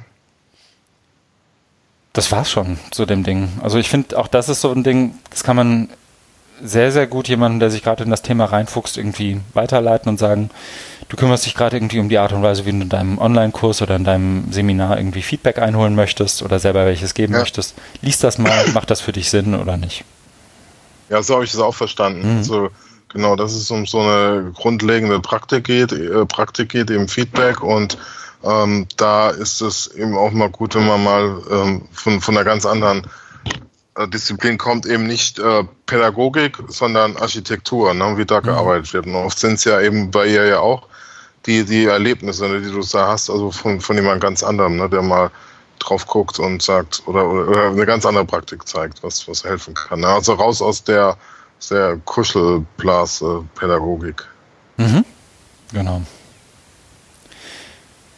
Ja, das war es eigentlich schon. Zumindest von sehr mir gut. zu dem Artikel. Dann würde ich fast sagen, ich setze eine Marke, oder? Ja. Und damit kann ich mich jetzt entspannt zurücklehnen. Ja. Weil jetzt ist der Herr PD Dr. Daimann dran. Ist es so? Oder? Es, das, das ist von mir, ja. Also, ich habe es auf jeden Fall gelesen und kann dazu was sagen. ich, ich, erinnere mich auch noch und, dunkel, dass ich es gelesen habe, aber mach ja, du mal. Ja, ja, ja. Also, ähm, es geht um einen Artikel oder eine Nachricht, sehr unter News gezeichnet, und zwar uh, Pearson embedded a social psychological experiment in students' educational software. Uh, erschienen, uh, ich spreche mal so aus, Gizmodo, ja, genau, ja. Gizmodo vom 18. April 2018 von Sidney Fussel. Und Frau Fussel. Genau. Äh, äh, da geht es eben darum, dass ähm, der, ähm, sie nennen ihn hier Education and Publishing Giant, also sehr so ein Bildungsanbieter oder Bildungsverlag, Pearson mhm. aus den USA, die haben da ähm, Experimente gemacht, äh, so im Bereich ähm, ja, so, Sozialpsychologie. Also es, es geht äh, es geht um um dieses ähm, äh, Crows Mindset Messages. Also äh, mhm. vielleicht gehe ich da äh, ganz kurz mal drauf ein. Und zwar, also ich mich damit auch mal beschäftigt habe vor vielen vielen Jahren. Ähm, so in der Psychologie äh, gibt es ja dann so es gibt ja einmal diese, diese Unterscheidung zwischen State und Trade. Also du hast so bestimmte Persönlichkeitseigenschaften, die sind sehr tief in dir drin und auch sehr schwierig zu, zu ähm, verändern. Und da gibt es ja, das wären die Trades. Und dann gibt es ja noch die States, also ähm, Zustände, wie du dich jetzt gerade fühlst und so deine Aufmerksamkeit, also was eher flüchtig ist und wo man wo man eben auch leichter verändern kann, beeinflussen kann, manipulieren, aber ähm, hat nicht immer was damit zu tun, so wie du äh, deine, was deine Persönlichkeit ausmacht. Und da bei diesem Experiment, da ging es darum, um äh, eine, ein, eine Umgebung, eine Lernumgebung, MyLab Programming, ähm, das ist so eine so eine, eben so, so eine Lernsoftware, um, um äh, ich glaube, C oder so irgendwas war es, also Programmiersprache mhm. zu lernen. Und da haben die mit diesen ähm, äh, motivierenden Botschaften ähm, gearbeitet, um ähm, eben so, so ein Growth Mindset, also äh, um bestimmte Attribuierungsmuster zu unterbinden. Also dass man zum Beispiel ähm, sich nicht zutraut, ähm, denkt, ich bin zu blöd dafür. Also eher dann so, so stabile ähm, Geschichten. Ne? Also diese Attribuierung geht ja dazu, wie äh, geht ja darum, wie du gewisse Dinge einordnest, auch mit deinem Selbstkonzept und so. Mhm. Und da, also im anderen Artikel, den ich dazu gelesen habe, ich weiß nicht, ob es in dem war, aber da war jetzt so ein Beispiel, dass sie gesagt haben, es gibt ähm, Aufgaben, da brauchen eben braucht man lange. Also da braucht man, was weiß ich, irgendwie so 20 Versuche. Und wenn, wenn du dann, um, um das Problem zu lösen, und wenn du eben jetzt schon beim oder bereits beim dritten oder vierten Mal irgendwie verzweifelst, dann haben sie eben so eine Botschaft eingeblendet, nee, äh, der typische Lerner braucht jetzt hier auch äh, 15 Versuche oder so. Also es ist kein Problem, mach dir keinen Kopf, es liegt nicht an dir. Ne? Also, ähm, also, dass du das auch nicht so stark äh, auf deine vermeintlich mangelnden Fähigkeiten attribuiert, sondern auf ähm, eher ähm, veränderbare Dinge wie ich habe zu wenig gelernt, ich habe mich jetzt nicht genug konzentriert und das schränke ich mich nochmal an. Also das ist einfach so ein bisschen zum, zum Psycho psychologischen Hintergrund, mhm. dachte ich. Jetzt, äh, mhm. weil, weil, weil so einfach, das ist also das ist das und was es so inhaltlich geht in dieser Lernumgebung und dann haben sie, haben sie sowas so gemacht, dass sie da ungefähr 9000 ähm, Studierende äh, oder Lernende ähm, benutzt haben und die wussten natürlich gar nichts davon. Ne? Es gab also kein, kein Consent, ähm, kein, kein, keine Zustimmungserklärung. Ne? Die haben, die haben das jetzt, die haben einfach dies, diese AB-Tests gemacht, also haben, haben irgendwelche Studien, also da, das habe ich glaube ich auch nicht so genau rausgefunden, wie sie die jetzt rekrutiert haben, ähm, warum jetzt ausgerechnet die 9000 und ob die jetzt äh, sich besonders qualifiziert, also qualifiziert ist in Anführungszeichen, ob die sich besonders hervorgetan haben, um jetzt Teil dieser Studie zu werden. Und also die haben es gemacht, aber ohne, ohne natürlich Einverständniserklärung. Das kann man natürlich, oder mit Recht, ne, das wurde auch von, von einigen dann stark kritisiert. Was ich mhm. äh, ähm, auch sehr kritisierenswert finde, oder zumindest über, überdenkenswert, was, was aber bisher mir auch noch nicht so als Kritik ähm, aufgefallen ist, die, die artikuliert wurde. Und zwar ähm, die Forscher, also die, diese Forschung von, von Pearson, äh, wurde dann äh, ähm, sogar eingereicht bei einer großen amerikanischen äh, Bildungskonferenz, ne, AERA, American Educational Research Association. Da war ich auch mal auf einer großen Tagung äh, mhm. vor vielen, vielen Jahren. Und also das ist gigantisch groß. Das ist auch immer nur in Städten, wo so, so riesen Convention Center haben. Ich war damals in San Diego und ja, also es ist gigantisch. Und ich sollte mal dabei sein, deswegen hat man mich da hingeschickt. Und die haben und, und, die, und die haben das ja eingereicht und es wurde auch angenommen und haben es präsentiert. Ja. Und da frage ich mich halt, gibt es da nicht irgendwelche ethischen Standards von, von, von der AERA-Konferenzleitung, die, die das, die Kommission, ne, die das dann irgendwie begutachten, weil die haben das ja auch so geschrieben. Also äh, mhm. Pearson argumentiert es ja, ja, das ist Produktverbesserung. Ne? Wir machen das mhm. hier, um unser Produkt zu testen. Ne? Klar. Äh, da, da, da, da, ich glaube, da, das, das, da muss man auch nicht so jetzt groß drüber diskutieren, sondern mein Punkt ist ja eher, dass es ohne Zustimmung gemacht wurde und dass es sogar als, äh, als Teil einer wissenschaftlichen Konferenz eingereicht wurde und nicht, äh, nicht entsprechend kritisiert wurde. Und da wäre noch ein dritter Punkt, nämlich mhm. ähm, es, äh, es hat gar nicht so funktioniert. Also, also das, das, ne, also das, die, die Ergebnisse sind eher, wie, wie so oft ist, so, so, so, so, so mixed, ne? Das kommt das, äh, Genau, also hier steht er auch nochmal aus einem anderen ähm, Magazin, Education Week, ähm, berichtet, na, dass die Intervention ähm, seemingly no benefits, also es haben, äh, hat keinen Effekt gehabt. Ne? Mhm. Also diese, diese Crows Mindsets. Ne? Was, also deswegen habe ich es auch so ein bisschen äh, länger ausgeführt, was dadurch erklärbar ist, dass es eben sehr stabile äh, Muster sind deiner Persönlichkeit. Und wenn du jetzt ein paar Mal die, die Nachrichten bekommst, also Mensch, Christian, jetzt du, du, du bist nicht so blöd. Also, nee, du musst jetzt nicht an dir zweifeln und äh, sondern streng dich einfach mal an. Lüge. Dann denkst du jetzt, ne, dann denkst du, ja, mag sein, aber das haut dich jetzt auch nicht vom Hocker, würde ich mal vorsichtig vermuten. Nee, das geht ja so ein Stück weit in die Richtung von dem, was, was, man, was man sonst so, so Nudging nennt. Ne? Also, ja, ja. Ähm, und wofür irgendwie ja auch Nobelpreise vergeben werden anscheinend. Und die. Ja, ähm, ja, ja. Und Präsidenten beraten. und die, wie soll ich sagen, ich, ich finde das ein interessanter Fall, weil da halt zwei Welten aufeinander prallen. Ne? Die, die eine ist sozusagen die der Softwareentwicklung, in der es vollkommen üblich ist, verschiedene Produkte unwissenden Gruppen vorzusetzen und zu sagen, guck mal, für dich sieht die Seite so aus, für dich sieht die Seite so aus. Was gefällt uns denn besser oder was wird irgendwie, wo ist die Retention Rate ja, ja. besser oder was auch immer dann gerade gemessen wird, ja. Verweildauer oder was auch immer. Und dann ist das halt so. Und dann prallt das jetzt aber sozusagen auf die Wirklichkeit von Lernenden, die ja irgendwie in dieser Lernumgebung stecken, um irgendwie in dem Fall C zu lernen.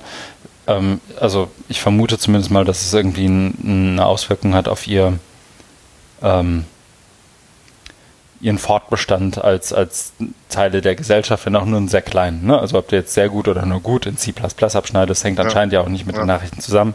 Also kann man jetzt schon irgendwie relativ pragmatisch aus einer Softwareentwicklung sich die Frage stellen, warum juckt es euch überhaupt? Ne? Also so, ja. das, das verstehe ich sogar, wie man da hinkommt. Hm. Spannend ist es halt in dem Moment, wo du es sozusagen als ähm, Bildungstechnologie im Angebot hast und die Art und Weise, wie dieses Nudging eben vorgenommen wird, irgendwie die, die, was auch damit zu tun hat, ob, ähm, ob und wie du in, einem bestimmten, in einer bestimmten Lernumgebung abschneidest. Ne? Also jetzt können wir irgendwie irgendeinen Fall konstruieren und der ist in USA nicht, nicht mal so unwahrscheinlich. Du bist in diesem Kurs drin und ob du den bestehst oder nicht oder wie gut du den bestehst oder nicht, hängt da, entscheidet mit, ob du keine Ahnung, ob deine Scholarship verlängert wird für die folgenden zwei Semester. Und dann warst du halt hier in der B-Gruppe und nicht in der A-Gruppe und vielleicht hat das genau die letzten drei Prozent irgendwie ausgemacht. und ach Mensch, schade, dann muss er jetzt sein Studium abbrechen. Ähm, ich hätte gern Fritten zu meinem Burger. So. Mhm. Ne, also so, das, das kann man ja konstruieren. Ist mir, glaube ich, ein bisschen zu krass. Das dritte Argument, sozusagen, das wird bei einer in einem akademischen Zirkel eingereicht und der muss eigentlich ethische Standards haben. Ja. Sehe ich sofort. Das zweite Argument sehe ich sozusagen mit, mit einer gewissen Einschränkung, weil ich dafür nicht genau weiß, was für eine Lernumgebung war das, was waren das für Leute, die da gelernt haben. Ähm, mhm. Ich bin grundsätzlich aber schon der Meinung, dass wir dass wenn Software in Bildung irgendwie zum Einsatz kommt, dass man die Leute zumindest wissen lassen kann. Und das ist ja dann, äh, ich finde ab dem Moment, wie soll ich sagen, das alles wäre vollkommen unproblematisch, wenn irgendwo relativ offensichtlich oder sehr offensichtlich in dem Moment, wo sie an diesem Kurs teilnehmen können, sich die Teilnehmerinnen und Teilnehmer irgendwie entscheiden können, möchte ich so eine Art Beta-Testversion ja. oder ja, möchte ich die nicht? Genau. Ja. Und vielleicht hat die ja sogar Vorteile, ne? Irgendwie das Forum ist schicker oder pff, da ist irgendwie, ich kann Daumen, ich kann Sachen liken oder unliken oder was auch immer. Ja. So, ne? Also vielleicht kommt das ja noch mit anderen Sachen. Und wenn das mehr oder weniger transparent gemacht wird und sich vielleicht auch die Leute, die mir den, den Kurs irgendwie überhaupt erst anbieten, also sprich der, der Prof, der irgendwie mich in diesen Kurs schickt, irgendwie mich darüber informieren oder das vielleicht auch gemeinsam mit mir entscheiden oder was auch immer, je nachdem, um was wir lernen, dass es sich halt hier handelt, wie gesagt, mhm. ist das alles irgendwie unproblematisch, weil es ja theoretisch jetzt mal, wie soll ich sagen, überrascht uns jetzt nicht wahnsinnig, dass diese Nudges hier nicht so, so, so sonderlich gut funktioniert haben, aber es ist ja irgendwie auch ein Ergebnis, ne? Also, so, das ist ja, ja ist ja auch fein, das sozusagen als Ergebnis einmal quantitativ rauszuarbeiten mit 9000 Studis. Das wirkt auch erstmal irgendwie ansatzweise repräsentativ, so für, für mich ja. ähm, Laienforscher. Sprich, ja. wenn mir demnächst einer kommt und guck mal, dann zeigen wir denen unterschiedliche Textnachrichten, je nachdem wie gut oder schlecht sie in diesen Dingern abschneiden, kann ich dahin zeigen und sagen, guck mal, funktioniert aber doch gar nicht. ist ja auch ein Ergebnis. Und das wollen wir ja eigentlich. Ne? Das heißt, das Einzige, was hier fehlt, ist ja sozusagen dieser eine Schritt wahnsinnig klar zu machen, irgendwo mal, guck mal, hier wird jetzt aber auch, also du bist hiermit Teil eines wissenschaftlichen Experiments, weil du hast ja auf Beta geklickt und nicht auf ne, die Version 1.0 oder was auch immer. Mach das doch mal hier und ähm, wir, wir hoffen, es gefällt dir. Und wenn du zwischendurch dann doch wieder wechseln möchtest in das, was du vorher kanntest, dann ist hier der Ausweg. Ja, aber genau das, also ich finde, sehr gute Ausführung, aber genau das macht es ja so problematisch, weil ähm, es ist ja ähm, keine Universität gewesen. Ne? Also ein Bildung, mhm. also es ist so, so ein, so ein äh, Publishing Giant, ne, Pearson, also ein mhm. kommerzielles mhm. Unternehmen. Ähm, das ist eine. Und dann ähm, Genau, jetzt habe ich meinen Punkt wieder, weil du hast so, so lange geredet. Ich muss immer dann versuchen, meinen Punkt zu merken. Und zwar, es ging ja, nee, alles gut. Äh, es ging ja, äh, es ging ja darum, ähm, also ähm, es ging ja nicht um so eine Usability-Verbesserung, was man oft hat. Ne? Wir machen das jetzt schicker mit, und gucken dann, ob das besser wirkt. Also mhm. das, das finde ich halt problematisch, dass es eben diese äh, Social, Psychological oder also auch Verhaltensänderungsabsichten ähm, hatten. Ne? Es ging mhm. ja darum, dein, dein, dein, dein ähm, nicht Lernverhalten, also gehört auch zum Lernen dazu, also dein, dein mhm. Lernverhalten zu verändern. Ne? Und das, also und natürlich ohne, ohne Zustimmung, ohne Transparenz, ohne Aufklärung, mhm. ohne äh, Möglichkeiten, das, das dazu zu buchen als Modul oder als spezielle Betreuung oder nicht, sondern das wurde ja still und heimlich gemacht. Ne? Und das mhm. finde ich halt sehr, also gut, bei, bei, du hast ja mit dem Begriff schon korrekt bezeichnet, das ist ja genau dieses Nudging, ne? ähm, dass, dass es eben darum geht, ne? so, so, so wie es da in diesen Beispielen da ist, dass dann in der Schulcafeteria ähm, da die Schokolade mit Äpfeln ausgetauscht wird oder so, ne? dass du da verleitet wirst. Ja, das sind ja so die mhm. klassischen äh, Beispiele da, ne? Und nur, dass du dann eben anstatt einen Schokoriegel dann einen Apfel kaufst. Äh, also geht's ja, äh, das Ziel ist eben dein Verhalten zu ändern, ne? Und, und das wird eben dann immer so argumentiert, ja, das ist ja was Gutes für dich oder was Gutes für die, für die Gesellschaft, weil dann mhm. die, die äh, Gesundheits- äh, oder Kosten äh, sinken, weil eben weniger Leute zu viel rauchen oder zu viel Alkohol trinken oder zu viel Schokoriegel in sich hineinstopfen. Und so ähnlich ist er hier bei, bei Pearson bei der Studie auch, weil ähm, es geht ja darum, dass, dass die Leute besser, besser lernen, besser abschneiden, ja, das ist so eine gute Sache. Ne? Aber ich finde es schon problematisch, weil, weil es eben dann so in deine, in deine Persönlichkeit ja eingreift. Also, aber und es hat ja nicht funktioniert, weil eben äh, zu oberflächlich oder die sind da, sind da nicht rangekommen. Mhm. Ähm, jetzt dein, dein, dein äh, Attributierungsmuster da zu ändern, dass du sagst, okay, ja, strenge ich mich mal an und Ne? Aber das, das, das liegt ja, das, das liegt ja dahinter und, und das müsste dann einfach auch viel mehr diskutiert werden und das, also da wiederhole ich mich jetzt und deswegen finde ich es auch äh, irgendwie äh, dann problematisch, dass es bei so einer Konferenz dann ähm, nicht, nicht zur Sprache kommt. Mhm. Ne? Also unabhängig, weil, weil diese, diese, diese Befunde, ne, das ist, das hat mir ja so oft, ne, dass, dass, dass, dass du irgendwelche Innovationen machst, auch so in dem ganzen E-Learning, äh, Dunstkreis, ne, da wird dann irgendwas geändert und, und im A-B-Test und ändert sich nichts. Ne? Also keine, nur mittlere Effekte, wenn überhaupt, und, und so wie du auch sagst, es kommt drauf an. Ne? Und da, das war ja schon vor, vor, vor vor 15 Jahren, wo ich da angefangen habe, äh, bei diesem ganzen Thema multimediales Lernen, wo man dann auch immer so komplizierte oder komplexe Umgebungen hatte und dann irgendwas ähm, manipuliert oder verändert wurde ne, und dann getestet und es war immer, also selbst wenn da in dieser künstlichen Umgebung was rauskam, da war immer die große Frage, ja, wie äh, generalisierbar ist das, wie wie ähm, lang anhalten ist jetzt der Effekt. Ne? Wenn du einmal in so einem, in so einem Online, oder es war damals nicht online, so multimediales Spiel oder äh, Umgebung da was verändert hast, wie gut kann man das dann überhaupt dann transferieren? Ja.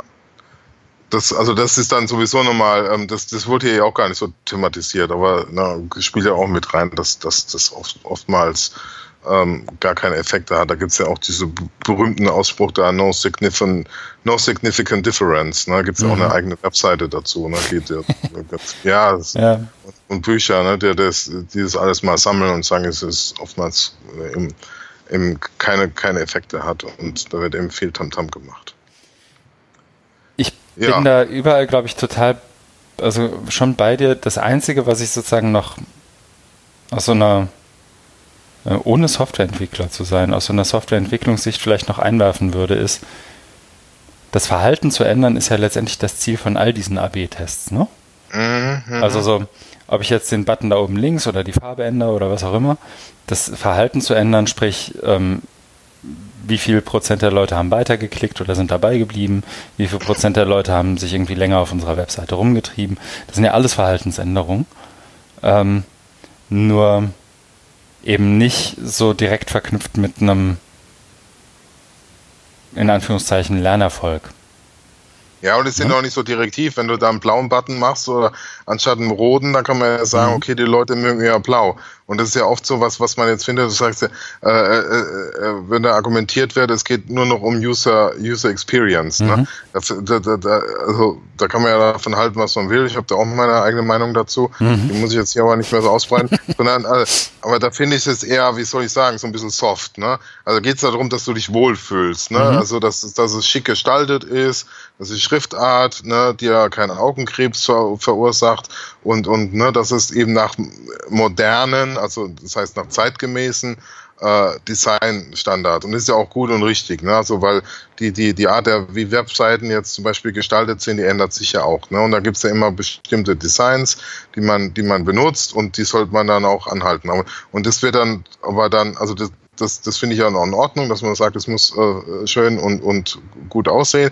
Mhm. Und da wird eben gedacht, oh, äh, oder das wird dann da wird aber dann aufgehört und gesagt, okay, die, die User Experience reicht aus, alles andere braucht man nicht. Und die machen das ja hier anders. Die sagen, okay, wir müssen ja wirklich in, in das Verhalten der Leute rein und beim Lernen ist ja oft so, äh, wie gehst du mit Misserfolg um?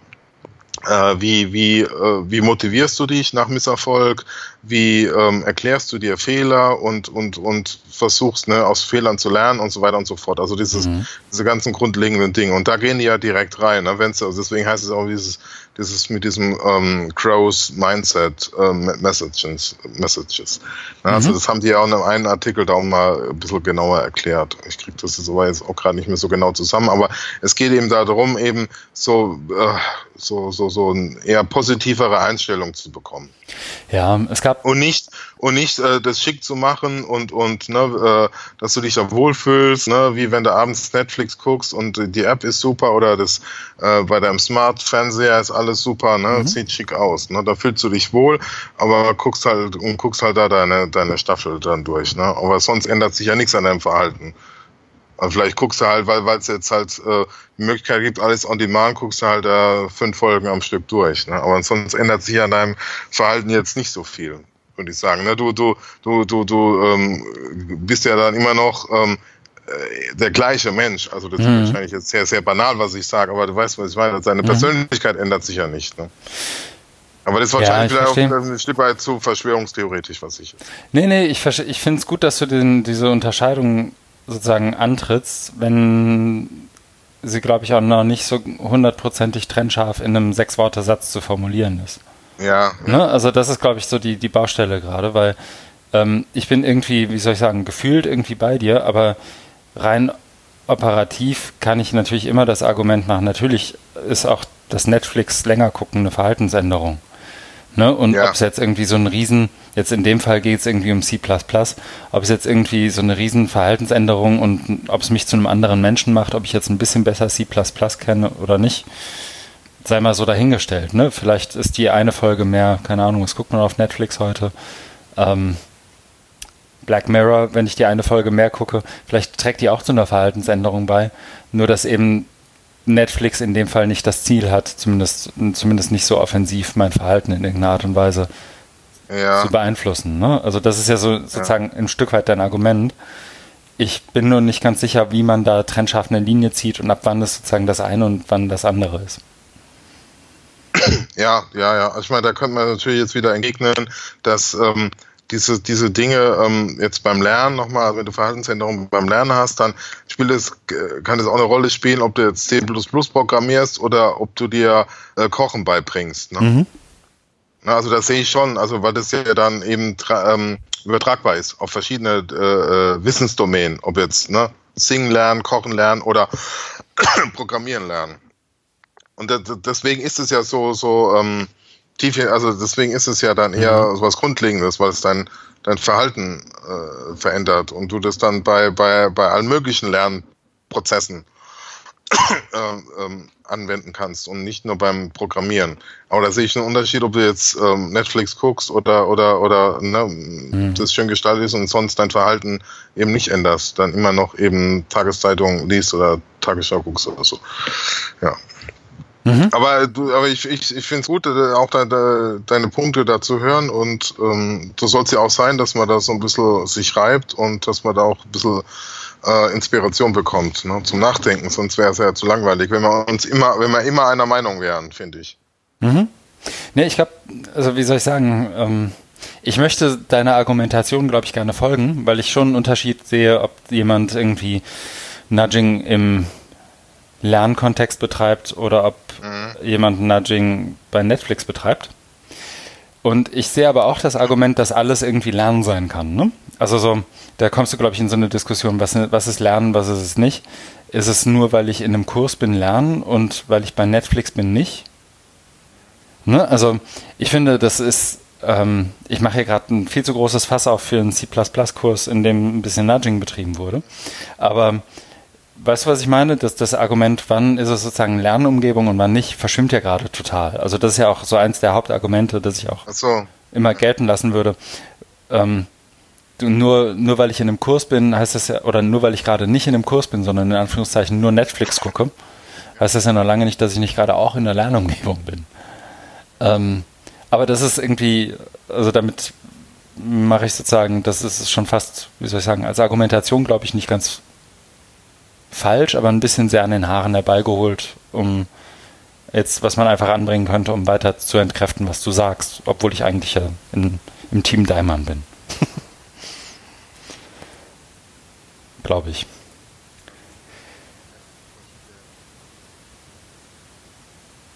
Hm. Du hast noch einmal Forschung von dir dazu ja, äh, verlinkt, ja. was ich gut finde, und du hast die wie spricht man die aus? Myla App? Ja, My Learning, My Learning, äh, App oder so, habe ich, mhm. oder da geht es um Learning Analytics. Mhm. Ja, genau. Ja, da gibt es irgendwie auch ein Video und das habe ich mir auch mal angeguckt. Mhm. Also einfach so ein bisschen genau, wer sich dafür interessiert, äh, aus unserem Kreis der geschätzten Hörerinnen und Hörer, die, dass es da so ein paar ähm, weiterführende Links gibt. Mhm. Also weil das eine also das ist von mir ältere Forschung und das andere ist eben diese äh, bei eTeaching.org aus, aus, Deutschland eben das ähm, das mit mit Pearson ist natürlich USA und da ist auch immer dann die Frage, wie gut kann man das vergleichen und ja, aber darum wollte ich jetzt mal aus Deutschland was rein. Ja, cool. Dann gut. Ich hau eine Marke rein. Ja. Und du ich habe jetzt noch einen Artikel. Genau. Ähm, Auf den freue ich mich auch die ganze Zeit schon. Oh, gut. Ohne ihn gelesen zu haben. ich ich äh, wollte es mich, ich wollte schon ansetzen und sagen, ich möchte den jetzt nicht in aller Ausführlichkeit behandeln, weil, also ähm, ich, der, der, der Artikel ist ein, ist ein eher Grundlagenartikel zu einem sehr wichtigen Begriff, mhm. nämlich äh, sowas wie, wie Agency. Also ja. äh, ich fange vielleicht mal ganz von vorne an. Ähm, mhm. Es ist von Felix Stalder ähm, auf seinem Blog Notes and Notes. Ähm, und da hinterlässt er ähm, seine Gedanken zu Gesellschaft, Technologie und was dazugehört. Mhm. Und er ist vom 20. Mai 2018 und heißt Agency, Digitalität und Handlungsfähigkeit. Mhm. Äh, Felix Stalder ist einer für mich der wenigen, die, die das Thema eben aus einer dezidiert ähm, kulturwissenschaftlichen Perspektive, aber mit starken ähm, auch Technikbezug behandeln. Und eben dadurch hebt er sich sehr wohltuend ab von, von vielem, was man, also gerade so im, im deutschen Diskurs, der USA oder Großbritannien hm. möchte, ich da, möchte ich da jetzt nicht mit reinnehmen, sondern so aus, aus, aus diesen ganze, die ganze Debatte, Debatte Digitalisierung von Bildung, die ist ja dann oft sehr schematisch und ja, entweder sehr techniklastig ähm, oder eher technikfeindlich. Und er bringt da eben eine ganz andere Perspektive rein. Und mhm. ähm, sein, sein, sein Buch eben dazu, ähm, Kultur der Digitalität von 2016, ist schon so, ähm, ja, also ein, ein, sehr, also für mich ein, ein wichtiges Werk, ich will jetzt nicht sagen Meilenstein oder, oder Zentralwerk oder sowas, aber vielleicht ist da noch zu früh, aber ähm, da hat er das, das, das, das mal auch gut runtergebrochen und äh, was, was, was sich daran sehr mag, ist eben, dass er ähm, das historisch analysiert, aber auch, also er spricht nicht immer, also er guckt nach hinten, nicht wie sonst alle gucken nach vorne und ne, digitale Transformation und er spricht mhm. dann auch, auch, gerne eben von Digitalität und nicht von Digitalisierung. Das sind eben zwei zwei verschiedene Dinge. Ne? Digitalisierung ist, ähm, ähm, geht ja gerne von so einem linearen Prozess aus, äh, gerne dann benutzt mit Versionierungslogiken aus der Softwareentwicklung, ne? 1.0, 2.0, 3.0 mhm. und so weiter. Ne? Und das hat, ist, ist sehr problematisch, weil, ähm, also wenn du es dann überträgst ähm, auf Bildung, ne, was dann gibt's also Bildung 4.0 ist Blödsinnsbegriff, Bildung 5G natürlich noch mehr. Also das macht keinen Sinn. Ne? Und, und deswegen fand ich dann damals, als ich das Buch entdeckt habe, auch gut, dass er da eben von Digitalität, also als sowas wie ein, ein, ein, ein, ein Zeitalter, ne? Und dann eben noch diese, ähm, also ein Zustand und nicht eben da, wir sind gehetzt und müssen jetzt die nächste Innovationsschleife durchlaufen oder die nächste und die nächste, sondern wir befinden uns jetzt in einem neuen Zustand ähm, der Gesellschaft und ähm, da passieren gewisse Praktiken. Also die Technik, sagen wir es mal so, die Technik macht was mit uns, wir machen was mit der Technik und äh, das Ganze drumherum, das nennt man dann eben Kultur. Deswegen spricht er dann von Kultur der Digitalität. Mhm. Also das finde ich halt immer sehr, sehr schön, dass er da eben davon, also dass er diese, diese, diese Rückbezug auf uns, ne, also nicht äh, also thematisiert, also was macht die Technik mit uns? Ne? Und, und da auf eben diese Praktiken, was du in der Kultur eben hast, in Kunst oder Literatur und so weiter. Ne? Äh, und genau, äh, das ist wieder so ein ist sehr langer Hintergrund, aber ist, glaube ich, ganz wichtig, um uns verstehen, wo Felix Stahl daherkommt und was sich bewegt. Und in diesem Artikel jetzt ähm, Agency, Digitalität und Handlungsfähigkeit äh, dekliniert er eben den Begriff Agency, der eben aus dem englischsprachigen Bereich kommt und im Deutschen keine direkte Entsprechung hat, wird meist mit Handlungsfähigkeit, Handlungsvermögen oder auch Handlungsmacht übersetzt. Mhm. Das ist so die Grundlage und dann geht es eben darum, dass er dann verschiedene, eben auch aus, aus, aus der äh, Theorie, also politische Theorie, Liberalismus, Neoliberalismus, Marxismus, äh, oder Philosophie, eben sowas wie äh, Poststrukturalismus, Foucault und so weiter, die nimmt er dann und, und ähm, äh, zeigt dann, wie sich die Vorstellung von Agency, Handlungsmacht, Handlungsfähigkeit verändert. Je nachdem, welchem Lager, ne, das hat man ja vorhin auch bei äh, oder Schu in welcher Schule du dich befindest, ne, bei dem Artikel da ähm, Academic Innovation und so weiter. Mhm. Also es ist eher auf so einer metatheoretischen Ebene, weil er eben äh, da drauf guckt, wie wird es in den verschiedenen theoretischen Lagern ähm, definiert. Äh, äh, so, ein, so ein Technikbezug ergibt sich dann eben bei äh, spätestens so bei, bei Latour, also Bruno Latour, der äh, unter anderem die Akteur-Netzwerktheorie ähm, entwickelt hat, wo es darum geht, dass Mensch und Maschine gleichbedeutend sind und dass ähm, sich dann deine, also du jetzt als Mensch hast natürlich gewisse Möglichkeiten, Handlungsmöglichkeiten, aber die äh, bestimmen sich jeweils immer im, im, im Kontext bestimmter Mensch-Maschine-Relationen, äh, Bezüge. Ne? Mhm. Und also je nachdem, äh, ne, wie du auf die Maschine äh, einwirkst oder die Maschine auf dich aufwirkt. Und ist natürlich also in der aktuellen Netzwerktheorie viel komplizierter äh, dargestellt. Aber äh, Grundargument ist eben zu sagen, nicht nur Mensch hat Handlungsmacht, sondern auch Maschinen. Äh, also auch die materiellen Dinge, ja, das, das ist so. Äh, das, das Ding, aber das ist dann eher was für wirklich äh, Theoretiker, ist es dann interessant. Ne? Also was, also das ist vielleicht auch so ein kleiner äh, Kritikpunkt ähm, an dem äh, Blogpost hier, dass, ähm, und das, das ist auch gleichzeitig mein Kritikpunkt an dem Buch, mhm. damals Kultur der Digitalität, dass ähm, eher mm, nicht so sehr auf die, die aktuellen Entwicklungen eingeht. Wobei hier bei dem Artikel jetzt ist es äh, dann, also macht er es dann nochmal äh, deutlich, ähm, wenn es darum geht, jetzt gucken wir uns mal die heutige ähm, Situation an, dann spricht er hier von Macht der Protokolle.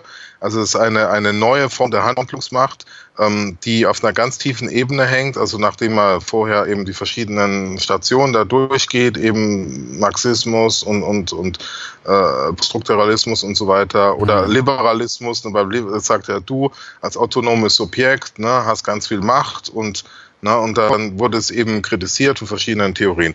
Und jetzt hier ähm, bei der, bei der äh, neuen Form der Handlungsmacht geht es eben um, um Protokolle und, und Standards. Das sind Regeln, die festlegen, wie unabhängige Akteure interagieren können, ohne in eine hierarchische Beziehung zueinander einzutreten.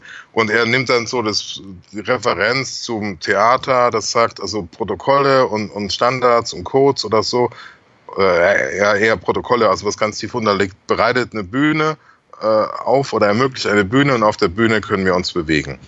Also mhm. Ja, ich, ich merke schon an der. Mhm. Also ich es jetzt auch nicht so, also ich muss wirklich sagen, ich, ich es jetzt auch nicht so ähm, äh, total überzeugend. Weil ich mhm. kenne da auch so ein paar andere Arbeiten in dem Bereich, so, so Software Studies und so, also nur so am Rande, aber habe ich mal reingeguckt, fand ich, glaube ich, ja, ein bisschen ähm, erklärungsstärker als, als das. Weil er ist halt hier doch immer so, so sehr theoretisch, wo er dann eben andere Theoretiker hier an, an ähm, nimmt und, und macht dann ab und zu so Ausflüge dann auch zu Facebook, wenn die ihre Filtermechanismen ändern ähm, dann sagt er hier, also ist auch nicht, ich reiße das jetzt hier aus dem Kontext mhm. raus, damit du mal so ein bisschen siehst, also wenn Facebook etwas seine Filtermechanismus verändert, dann liegt meist keine gezielte Zensur im klassischen Sinne vor, sondern es werden einfach die Bedingungen geändert, unter denen die Auswahl von Posts, die den Nutzer, Nutzerinnen in ihrer persönlichen Timeline angezeigt werden. Also er sucht da eben hm, ich will nicht sagen krampfhaft, aber schon eher so, ja, also er will eben diese, diese neue Perspektive da machen, wo du denkst, naja, das ist doch klar, dass, also, also, vielleicht für uns, die da eher so im Thema drin sind, jetzt nicht so ganz bahnbrechend, muss man mal vorsichtig sagen. Aber es ist trotzdem, also, mhm. weil, weil, weil, wie auch in dem Buch, Kultur der Digitalität hat es immer eine große historische Perspektive. Ne? Und äh, ja, und das ist, glaube ich, so sein, sein Ziel, ähm, das so ein bisschen auseinanderzuziehen. Äh, äh, das große Ganze anzugucken, eben auch in der historischen Perspektive und nicht jetzt so im, im Detail auf aktuelle Entwicklungen. Mhm. Äh, ja, genau. Ähm, ich hoffe, das ist jetzt einige, also äh, im Ansatz einigermaßen verständlich, was ich jetzt hier so vor mich hingelabert habe, die letzten, die letzten Minuten, die letzten Minuten. Also äh, ich fasse nochmal zusammen. Äh, also ich, äh, also äh, ja. nur noch ganz kurz die Zusammenfassung. Also äh, äh, toll an, äh, bei, bei Felix Stalder ist immer sein Bemühen, ähm, viel, also viele theoretische Positionen anzubieten und die auch ähm, äh, anzudiskutieren. Im Buch macht er das mhm. natürlich ausführlicher, das ist klar, das hat über 200 Seiten. Im, in dem Blogpost jetzt hier weniger. Das ist super. Äh, Wo es dann bei mir immer ein bisschen dünn wird, ist so, wenn es darum geht, okay, jetzt hast du hier dein, deine ganzen Theorie ausgebreitet und jetzt ähm, führ die doch mal wieder zusammen. Mach doch mal eine Synthese und noch besser, mach doch mal einen Transfer. Also dein, dein, ne, die ganzen Theorien mhm. und, und Verdichtungen, also Verdichtung wäre das eine, Synthese, und dann Übertrag auf, auf, die, auf die aktuelle Entwicklung, eben äh, Digitalisierung, Digitalität, Infrastruktur, Technik und so weiter. Und äh, führt das mal zusammen. Was, weil, was er eben auch nicht hat, ist sowas wie, wie, wie Openness, Öffnung, ne? also immer nur am Rande, aber, aber nicht wirklich so als Kernthema. Und ja, also das wäre halt dann noch besser, wenn, wenn man das mehr miteinander ins Gespräch bringen würde. Ne? Und das hat er im Buch, das hat mich damals äh, wirklich enttäuscht, wie hinten raus, dann im Schlusskapitel, das war auch relativ dünn, wie wenig, also da habe ich mir halt viel mehr erwartet, weil ich war halt richtig angefixt äh, durch die vorgehenden Kapitel und hinten raus fand ich es dann eher dünn. Hm. Und so ähnlich ist es hier auch. Ne? Also ähm, es, es, es erfüllt schon seinen Zweck, der Post, äh, weil er sagt, er will jetzt sich mal ähm, den Begriff Agency angucken. Äh, das macht er, überzeugend. Aber vielleicht haben wir dann oder ich zu viel Erwartung, wenn ich denke, das muss, da muss jetzt irgendwie noch was, noch mehr kommen. Ja, genau. Das ist jetzt meine, meine Zusammenfassung. Jetzt bin ich auch still. Nee, ich finde das ja, ich finde das ja spannend. Also ich finde es aus mehreren Gründen spannend. Der erste ist, ich benutze Agency ganz gerne, um bestimmte Dinge irgendwie zu erklären, auch in meinem Arbeitsalltag. Und ich sage viel lieber Agency als alle deutschen Begriffe, die er ja auch anbietet. Ja. Und wenn ja. mich jemand fragt, was meinst du mit Agency, dann druckse ich immer ein bisschen rum und sage, naja, sowas wie Handlungsmacht, Handlungsvermögen, Handlungsfähigkeit. Genau die drei Sachen, die er ja auch anbietet. Deswegen wäre sozusagen meine ganz plumpe Erwartung an ihn, dass er sagt, so und jetzt benutzen wir den Begriff da, weil der hat das irgendwie, ne, das leitet das irgendwie her. Und das macht er anscheinend nicht. Was jetzt irgendwie, das ist meine Erwartung, aber glaube ich auch die falsche. An ihn jetzt, ja, als, ja. als, als Personenforscher, wie auch immer. Ähm, die historische Perspektive finde ich spannend, gerade weil ganz viele Leute ja immer wieder sagen, das ist jetzt alles total neu und mm, und sowas hier immer wieder den, den Gegenbeweis antritt und zeigt, nee, ist es gar nicht. Und danach sozusagen das auf so einer theoretischen Ebene zu bewerten, maße ich mir nicht an, weil ich nicht mal die Hälfte der Leute, die ihr hier zitiert, gelesen habe. Mhm. Nicht mal. Also nicht mal annähernd. So, mein, mein Marx habe ich mal irgendwann gelesen, aber ähm, so, so, das, äh, dein, hier deine, deine Kumpels Deleuze, Gattari, ähm, mhm. nie, nicht mal, nicht mal angelesen. Ähm, Manifest für Cyborgs, hier Donna Haraway habe ich mal angelesen. Ähm, Bruno Latour, ich kenne ihn von dir, ich habe ab und zu mal was über ihn gelesen, aber nie selber. Ne, also so, mhm. ich bin dann irgendwie raus, das sozusagen gut bewerten zu können. Und deswegen bin ich auch irgendwann meistens raus bei dieser Art Buch oder Text, einfach weil das zu wenig mhm. mit mir zu tun hat. Und ich ärgere mich jedes Mal, dass ich ja nicht tiefer drin stecke, aber die Zeit habe ich irgendwie nie gefunden. Mhm. So, deswegen finde ich es ja gut, wenn du das versuchst, irgendwie mir nahe zu bringen. Mhm. Und dass es manchmal besser, manchmal schlechter klappt, liegt irgendwie wahrscheinlich an den Texten, an mir und, mhm. und auch an dir ganz bestimmt. ja. Ja, aber ich, ich versuche mich hier mal irgendwie reinzufuchsen. Ich habe den Text mir schon gebookmarkt und er ist jetzt in meiner Leseliste. Was in meinem Fall meistens heißt, dass ich zumindest nochmal reinschaue und ihn anlese und dann irgendwann entscheide, ob ich weiterlese. Ja, also ich glaube, ähm, also es ist jetzt äh, persönlich für, für dich, mhm. ähm, dass, ja, ich würde dir auch empfehlen, dass du immer nur auszugsweise dir was anguckst. Ne? Mhm. Ich habe den, glaube ich, auch nicht auf einmal ganz gelesen, sondern okay. auch in mehreren, mehreren Durchgängen. Okay. Beruhigend. Ja. ja. Ja, ich meine, das, das, das kann er auch immer nur anreißen, ne? Mhm. also die, die verschiedenen Theorien. Aber, aber da, da hat er echt dann eben die, die, die Stärke, dass er äh, die, die Kernthesen äh, rausarbeiten kann und du dann eben die Unterschiede siehst. Und das, das war, weil ich, mir ging es ja ähnlich wie bei dir vor, vor, äh, vor, einigen Jahren, wo ich auch eher unbelegt war und dann verstehst du auch überhaupt nichts. Aber wenn du dann an einem zentralen Begriff jetzt hier Agency, das, wo mhm. du, wo du eben, das hast du ja gesagt, eine, eine, gewisse Vorstellung hast, ne? Wenn du das dann mal anhand verschiedener Theorien vorgeführt bekommst, dann hast du ja ein besseres Verständnis für die Theorie, mhm. weil du ja mit einem Vorverständnis für den Begriff reingehst. Ne? Deswegen, also das, das, das ist gut und vor allen Dingen, weil es halt, weil es halt auch ein Begriff ist, der jetzt im, im aktuellen Diskurs oft verwendet wird. Ne? Und über den wir reden und der, der auch ähm, wichtig ist. Ne? Und weil er, also das, das macht er gut, also das ist nochmal ein Lob, aber auf Felix Staller, weil er dann eben so Begriffe nimmt, die, wo dann, wo du eben siehst, du also brauchst die neuen Begriffe, so wie Agency und wo da eben dieses Neue, das durch Digitalität hinzukommt, ne, das mhm. nochmal deutlich macht. Ne. Das, hat, das hat er hier in dem, in dem Beitrag, ne, wo er am Anfang Liberalismus, dann eben Poststrukturalismus, wo, wo schon was ganz anderes ist und jetzt kommt nochmal was Neues dazu. Ne. Deswegen war er dann hier auch mit, mit dritte Perspektive gemeint mit dem Protokoll.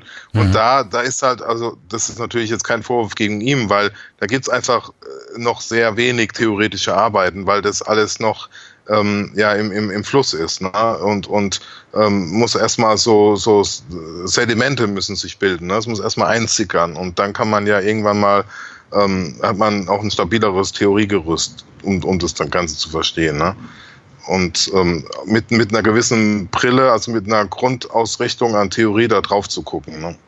mhm. und dann um dann das weiterzuentwickeln das das wird halt noch ein paar Jahre dauern okay. also er er bereitet es dann vor und das ist halt immer das Spannende und deswegen, ähm, was er dann da anbietet, jetzt an neuen Perspektiven, weil ähm, das dann immer, wo, wo, wo, wo ich spannend finde, weil ich denke, ja, da kommt jetzt jemand, denkt genau wie ich, so an der Schnittstelle zwischen, zwischen einer bestimmten Theorie, wie jetzt bei mir Bildung oder Bildungsphilosophie und eben das, was jetzt so passiert bei, bei Netzwerken, wie, wie bei Facebook mit den Protokollen und so weiter. Mhm. Und dann, was bedeutet das und so weiter. Genau. So viel dazu, oder? Ja. Ja, ich glaube, man muss das Ding irgendwie dann auch irgendwie, man muss einfach in den sauren Apfel beißen und das mal lesen, ne? Ja. Jo. Wird gemacht, ist in der Liste. Gut, ich kann dir ein paar motivierende Botschaften schicken. Ach schön. Dann gucken wir mal, ob die bei mir funktionieren. Hey, du bist schon auf Seite 2. Die meisten haben schon vor dir aufgehört. Glückwunsch. Genau. Ja, haben gerade mal die Überschrift gelesen. Mhm. Wir haben eigentlich unsere Leseliste durch, wenn das auch bedeutet, dass wir, wir haben zwei wirklich ähm, nette und ähm, gute Hinweise auch von Martina Emke bekommen. Wir mögen uns doch mal einerseits eine Publikation der Bertelsmann Stiftung, andererseits eine Publikation ähm, der, na, was ist es? Äh, DIE, äh, ja, Deutsches, also Institut, Deutsches Institut, für Erwachsen Institut für Erwachsenenbildung. Genau, da habe ich es jetzt auch. Ähm, Deutsches Erwachsenenbildung angucken. Ähm, die eine mit dem Titel Was Deutschland über Algorithmen weiß und denkt. Ergebnis einer repräsentativen Bevölkerungsumfrage. Ähm, ich habe durchgescrollt, ich bin aber nicht in der Lage dazu, umfassend Stellung zu nehmen. Ja, geht ähm, mir ähnlich ich finde es zwar ehrlich gesagt sympathisch, dass die Bertelsmann Stiftung sich jetzt ja auch schon seit längerem so diesem, dieser Fragestellung Ethik der Algorithmen annimmt. Ja, da ich würde so aber gerne, hm, genau, ich würde aber gerne mal mit Leuten sprechen, die sich damit besser auskennen als ich, um ja. das zu bewerten. Ja, das geht mir auch so, weil ich das ist einfach kein äh, Schwerpunkt für mich. Ne? Ich fühle, also ich finde es wichtig und spannend, aber äh, genau, ich müsste mich da auch erstmal mehr, mehr schlau machen und ja, mhm. dann, dann da eine fundiertere Position zu haben, das, da wird, da wird mir es besser mitgehen, als jetzt ja. so irgendwie was. Halb, gefährliches Halbwissen, würde Adorno sagen. Ja. Und ich bin immer ein bisschen, wie soll ich sagen, ich bin ein bisschen ähm, misstrauisch ist vielleicht zu viel. Oh doch, vielleicht ein bisschen. Immer wenn, wenn ich sozusagen aus der, aus der Ecke was höre, muss ich immer, habe ich immer das Gefühl, nochmal genauer nachschauen zu müssen, weil das, was mhm. ich eben von den Kolleginnen und Kollegen irgendwie aus dem Bildungsbereich kenne, ist dann doch eher so, dass ich es ungern zitieren würde. Mhm. Ähm, und das Zweite ist, glaube ich, dass das hat sie sozusagen direkt mit der Anmerkung ähm, an uns weitergeleitet oder über Twitter letztendlich uns, uns angepinkt, ähm, dass dieses Weiterbildungsverhalten Deutschland 16, ähm, diese Studie, irgendwie Social Media nur so rudimentär, wenn überhaupt, berührt und dass das irgendwie alles so ein bisschen schief liegt, was ich so von, von ihr sozusagen in den Konzepten und Begriffen, was ich da von ihr mitbekommen habe, ähm, also habe ich ja auch letztendlich, würde ich sofort unterstreichen, also sehe ich auch so, wenn das irgendwie 2017, 2016 noch keine Rolle gespielt hat in der Studie, wie Social Media irgendwie dann ähm, was habe ich bei, ich glaube bei Twitter habe ich geschrieben, dann disqualifiziert das irgendwie die Studie. Ähm, Mhm. Wäre zumindest mein, mein Impuls dazu. Vielleicht bin ich dabei auch wieder zu sehr in der Blase und gehe einfach davon aus, dass man das zumindest mal, ja, wobei doch beforschen kann man es ruhig mal. Das heißt ja lange nicht, dass es auch jeder irgendwie Social Media auch nutzt. Ja, ich naja. tue mir da auch schwer, ehrlich gesagt, da jetzt irgendwie eine Einschätzung zu geben. Genau, deswegen, ich wollte es hier zumindest noch einmal kurz äh, sozusagen ja. rein, reinstecken, weil ich es cool finde, dass Martina auch unermüdlich uns immer wieder was schickt. Und wir ja, ja auch immer wieder es, genau, und wir es ja auch immer wieder aufnehmen und es versuchen. In dem Fall hat es jetzt irgendwie zeitlich und so weiter nicht so ganz gepasst. Aber ja. Dann hatten wir ja noch ein paar andere Links und, und Verweise, die wir hier, glaube ich, auch einfach mal drin lassen können, hatte ich ja eingangs schon gesagt. Die würde ich hier auch einfach genauso lassen. Ja. Und dann habe ich gesehen, du hast einen Blödsinn der Woche nominiert, was wir schon länger nicht mehr hatten. Genau. Mich umso mehr freut und ich glaube, das, was du da verlinkt hast, kommt mir sogar bekannt vor. ja, oh, ich hoffe, ich habe es nicht schon mal verbraten als Blödsinn der Woche. Nein, also glaub, ist das ist so blöd, das kann man ruhig zweimal machen. es ist natürlich jetzt auch nicht ganz äh, brandaktuell, sondern äh, das ist auch unserer äh, Unregelmäßigkeit, Podcast, Faulheit äh, geschuldet oder ja, aus zeitlichen Gründen konnten wir da nicht so oft aufnehmen. Deswegen ist der Artikel, um den es hier geht, den ich nominiere für die Rubrik Blödsinn der Woche, vom etwas älter, nämlich von, vom 14. Mai 2018, ähm, ist aus dem Tagesspiegel und ähm, ist, ist ein Interview. Ähm, äh, Titel, also oder was Übertitel, nehmen wir es mal so. Mhm. Nicht alles vorher am Schreibtisch lösen. Es äh, ist ein Interview mit Christoph Meinl, Direktor des Hasso-Platter-Instituts und es geht um digitale Bildung. Und der ist mir jetzt nochmal, also ich habe da geguckt, dass ich, ob ich nicht was habe für Blödsinn der Woche. Das mir das mir aufgefallen ähm, und da möchte ich einfach nur ein, also gar nicht das ganze Interview durchgehen, sondern einen Punkt ähm, rausgreifen, das haben auch andere äh, Kolleginnen und Kollegen schon kritisch angemerkt, als es, glaube ich, damals rumging, nämlich ähm, er behauptet, also es geht um die Schulcloud, dass eben das HPI jetzt, ähm, da kennst du dich ja auch ähm, einigermaßen oder gut aus, du hast ja auch schon einiges erlebt oder, oder mitgemacht in dem Bereich ähm, an Veranstaltungen. Ähm, mein einziger Punkt oder warum ich denke, dass es wert ist, nominiert zu werden für äh, Blödsinn der Woche, ist, dass äh, äh, Christoph Meinl hier behauptet, dass vor der Einführung jetzt der Schulcloud, die sie jetzt mit 27 Pilotchen beschlossen haben, wurden Lehrer, also ich zitiere jetzt, aber mhm. vorher wurden Lehrer, die mit digitalen Lernsystemen experimentierten wollen, allein gelassen. Und das ist Blödsinn. Also das stimmt einfach nicht, ne? Weil da gab's was. Ne? Also, ist dann, wo ich nochmal drüber nachgedacht habe, also äh, sowas wie, wie, wie zum Wiki, ne? Also Zusammenschluss von engagierten Lehrerinnen und Lehrern seit, seit vielen, vielen Jahren, ähm, die, die eben da sich vernetzen und die sich unterstützen, ne? also die, die eben nicht allein sind. Und also da, da kann man, das, das denke ich, das kann man schon, schon äh, gut entkräften. Und das aber, also das ist irgendwie so ein konstruiertes Argument, um zu sagen, ah, jetzt endlich die Schuhcloud, jetzt wird alles, jetzt ist alles gut, äh, jetzt haben die auch, jetzt, jetzt wissen die, wie es geht, die müssen, weil das, das sagt auch, also um, um ähm, äh, um Technik müssen die sich nicht mehr kümmern. Also ähm, das ist nochmal ein Zitat aus dem Artikel. Äh, unsere Infrastruktur, also die des HPI, sorgt dafür, dass man nicht mehr über die Technik nachdenken muss. sondern welchen Inhalt in welchem Fach sinnvoll sind und wie man da damit auch eine neue Art der Zusammenarbeit zwischen Schülern, aber auch Lehrern ermöglichen kann. Aber das ist natürlich auch Blödsinn, weil ähm, das führt ja zu so einer Entmündigung. Ne? Du, Technik ist egal, du kleiner, kleiner, dummer Lehrer, ähm, mach halt dein Fach, aber Technik kann dir egal sein. Ne? Das, das, das also ist natürlich jetzt auch nochmal ein Riesenblödsinn im, im Vergleich zu dem Artikel, den ich gerade vorher hatte, ne? von, von mhm. Felix Stalter, weil das wäre genau sein Punkt, zu sagen, wir müssen mehr auf die Technik gucken, auf die, auf die Infrastruktur. Ne? Aber da geht es ja genau um Agency. Ne? Und, und das heißt, äh, Christoph Meinl möchte eine Entmündigung der, der, der Menschen, ne? weil er sagt, wir schlauen Menschen vom HPI kriegen das mit der Technik viel, viel besser hin als ihr. Also müsst ihr gar nicht mehr drüber nachdenken. Ruht euch aus, kümmert euch um eure Geschichte oder Mathematikdidaktik. Ja, ja. ich bin dir dankbar, dass du es äh, reingepackt hast, weil ich es äh, nicht gemacht habe, ähm, weil ich es irgendwie, naja, aber also ich finde ich finde mehrere Sachen daran problematisch. Das eine ist, ähm, entweder weiß er es nicht besser, dann ist es einfach, ja. dann ist er fehl am Platz.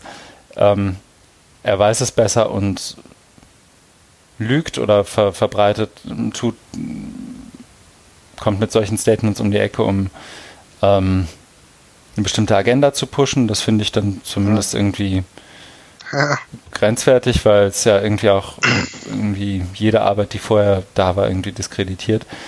Ich finde aber noch eine dritte Perspektive daran problematisch und das, wie soll ich sagen, eine der Medienkritik. Ähm, wenn ich, und wenn ich auch nur Journalist beim Tagesspiegel bin, ne? Also ist ja jetzt nicht irgendwie, das ist ja jetzt nicht eins der, der fünf Vorzeigeblättchen, wenn es irgendwie um Qualitätsjournalismus geht. So, schaffst du vielleicht in die Top 30 oder so, ich weiß es gar nicht. Mhm. Ähm,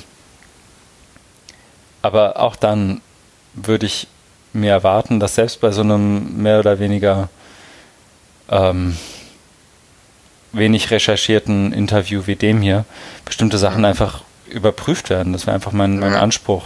So. Ja. Ähm, und das, das Geile ist ja noch, dass diese Aussage wiederum verlinkt ist. Ähm, und die Verlinkung findet statt zu einem anderen Tagesspiegel-Interview vom 11. Mai, in dem äh, Staatsministerin Dorothee Bär plädiert für Digitalkunde in den Schulen. Was immer sie damit meint. Und warum das hier miteinander verlinkt ist, weiß auch kein Mensch. Eben, eben ähm, weil, ja keine Begründung, weil das, ne? weil das dazu noch suggeriert, äh, Doro Bär würde die Vertretung, äh, die, die Meinung von Meinl vertreten, was im Zweifel wahrscheinlich sogar tut, weil es beide nicht besser wissen. Ähm, aber ja, ich glaube, du hast schon alles gesagt. Ähm, ich finde es, ist, es ist in, in verschiedenen Kreisen irgendwie rumgegeistert. Es haben sich auch verschiedene Leute dran gerieben. Ähm, das wurde auch zumindest mir gegenüber versucht zu, zu relativieren wiederum, als ich direkt darauf drauf angesprochen habe. Ähm, allerdings, ehrlich gesagt, eher vergeblich.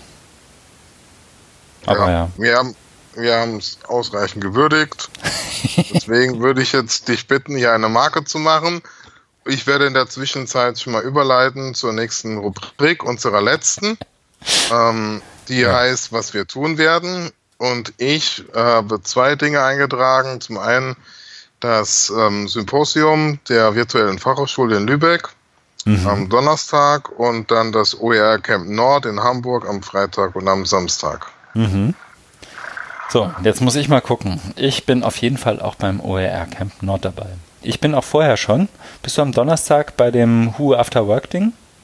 Nein. Nein. Da bin ich ja beim Symposium. Ach ja, stimmt. Hm. ähm, das heißt, da verpassen wir uns, weil da bin ich ja. ähm, bei den ja. Digitalrevoluzern im Beta-Haus und ähm, darf Jöran dabei zuhören, wie er eine Einführung in OER gibt. Mhm. Ich bin danach eingeladen bei einer Hochzeit, also nicht danach, sondern in dem Montag, ähm, die aber nicht meine ist, deswegen ist das unproblematisch. Und sie auch nicht zu deiner Hochzeit einladen. Das stimmt. Und oder andersrum, ich hoffe, sollte ich mal heiraten, dann wäre ich zumindest anwesend. Und ja. dann, je nachdem, ich würde ja tippen, dass wir nächste Woche nochmal aufzeichnen. Insofern kann ich das hier schon mal an. Ja kann ich schon mal anteasern. Ich bin auf jeden Fall nächste Woche beim Sommerforum Medienkompetenz, ähm, weil der Veranstaltungstitel mich irgendwie lockt. Und ich Ja. bin am Freitag nächste Woche bei der Learning Cities Veranstaltung im Körperforum angemeldet. Da wollte ich auch hin. Sehr gut. Aber wir zeichnen ja vorher nochmal auf, deswegen brauchen wir es gar nicht breit treten. ja, ja. Parallel, und das ist sozusagen, damit, damit können wir den Herrn Andrasch jetzt vielleicht sogar ärgern, parallel ist bei uns die Anfrage während der Aufzeichnung eingegangen, ob wir denn tatsächlich am 14.06. eine Aufzeichnung planen und ob dies den Tatsachen entspräche von Matthias Andrasch. Und dies können wir wohl verneinen, weil der Herr Daimann inzwischen in den Kalender blickte und feststellte, dass er da zu dem Symposium muss. Ey, ja, genau. Das muss ich jetzt ja, Ja. auch nochmal durch den Kakao ziehen. Wir haben aber einen Ja, Alternativtermin mit gefunden, den wir auf Basis der bisherigen Erfahrungen nicht zu veröffentlichen gedenken, bis wir aufgezeichnet haben. Genau. Insofern, Matthias, danke der Nachfrage. Am 14.06. wird nicht aufgezeichnet. Jetzt müssen wir noch überlegen, ob wir ihn sozusagen durch die zwei Stunden und fünf durchzwingen, bevor er das erfährt, oder ob wir ihm bei Twitter vorher antworten. Ich bin eher für Letzteres. Ja, es gibt auch Kapitelmarken. Genau. ähm, ja, aber das heißt, wir sind jetzt bei zwei Stunden fast sechs angekommen, zwei Stunden Was? 35 So fast. lange? Mhm. Sogar für uns leicht Überschnitt. Deswegen würde ich vorschlagen, dass wir uns an dieser Stelle fürs Zuhören bedanken und uns auch ähm, Ja. Gegenseitig für diese gelungene Aufzeichnung beglückwünschen. Ja. Feedback Danke. wie immer gerne entgegennehmen, sowohl bei Twitter als auch im Blog oder persönlich Ja. beim OER Camp in Hamburg. Ja.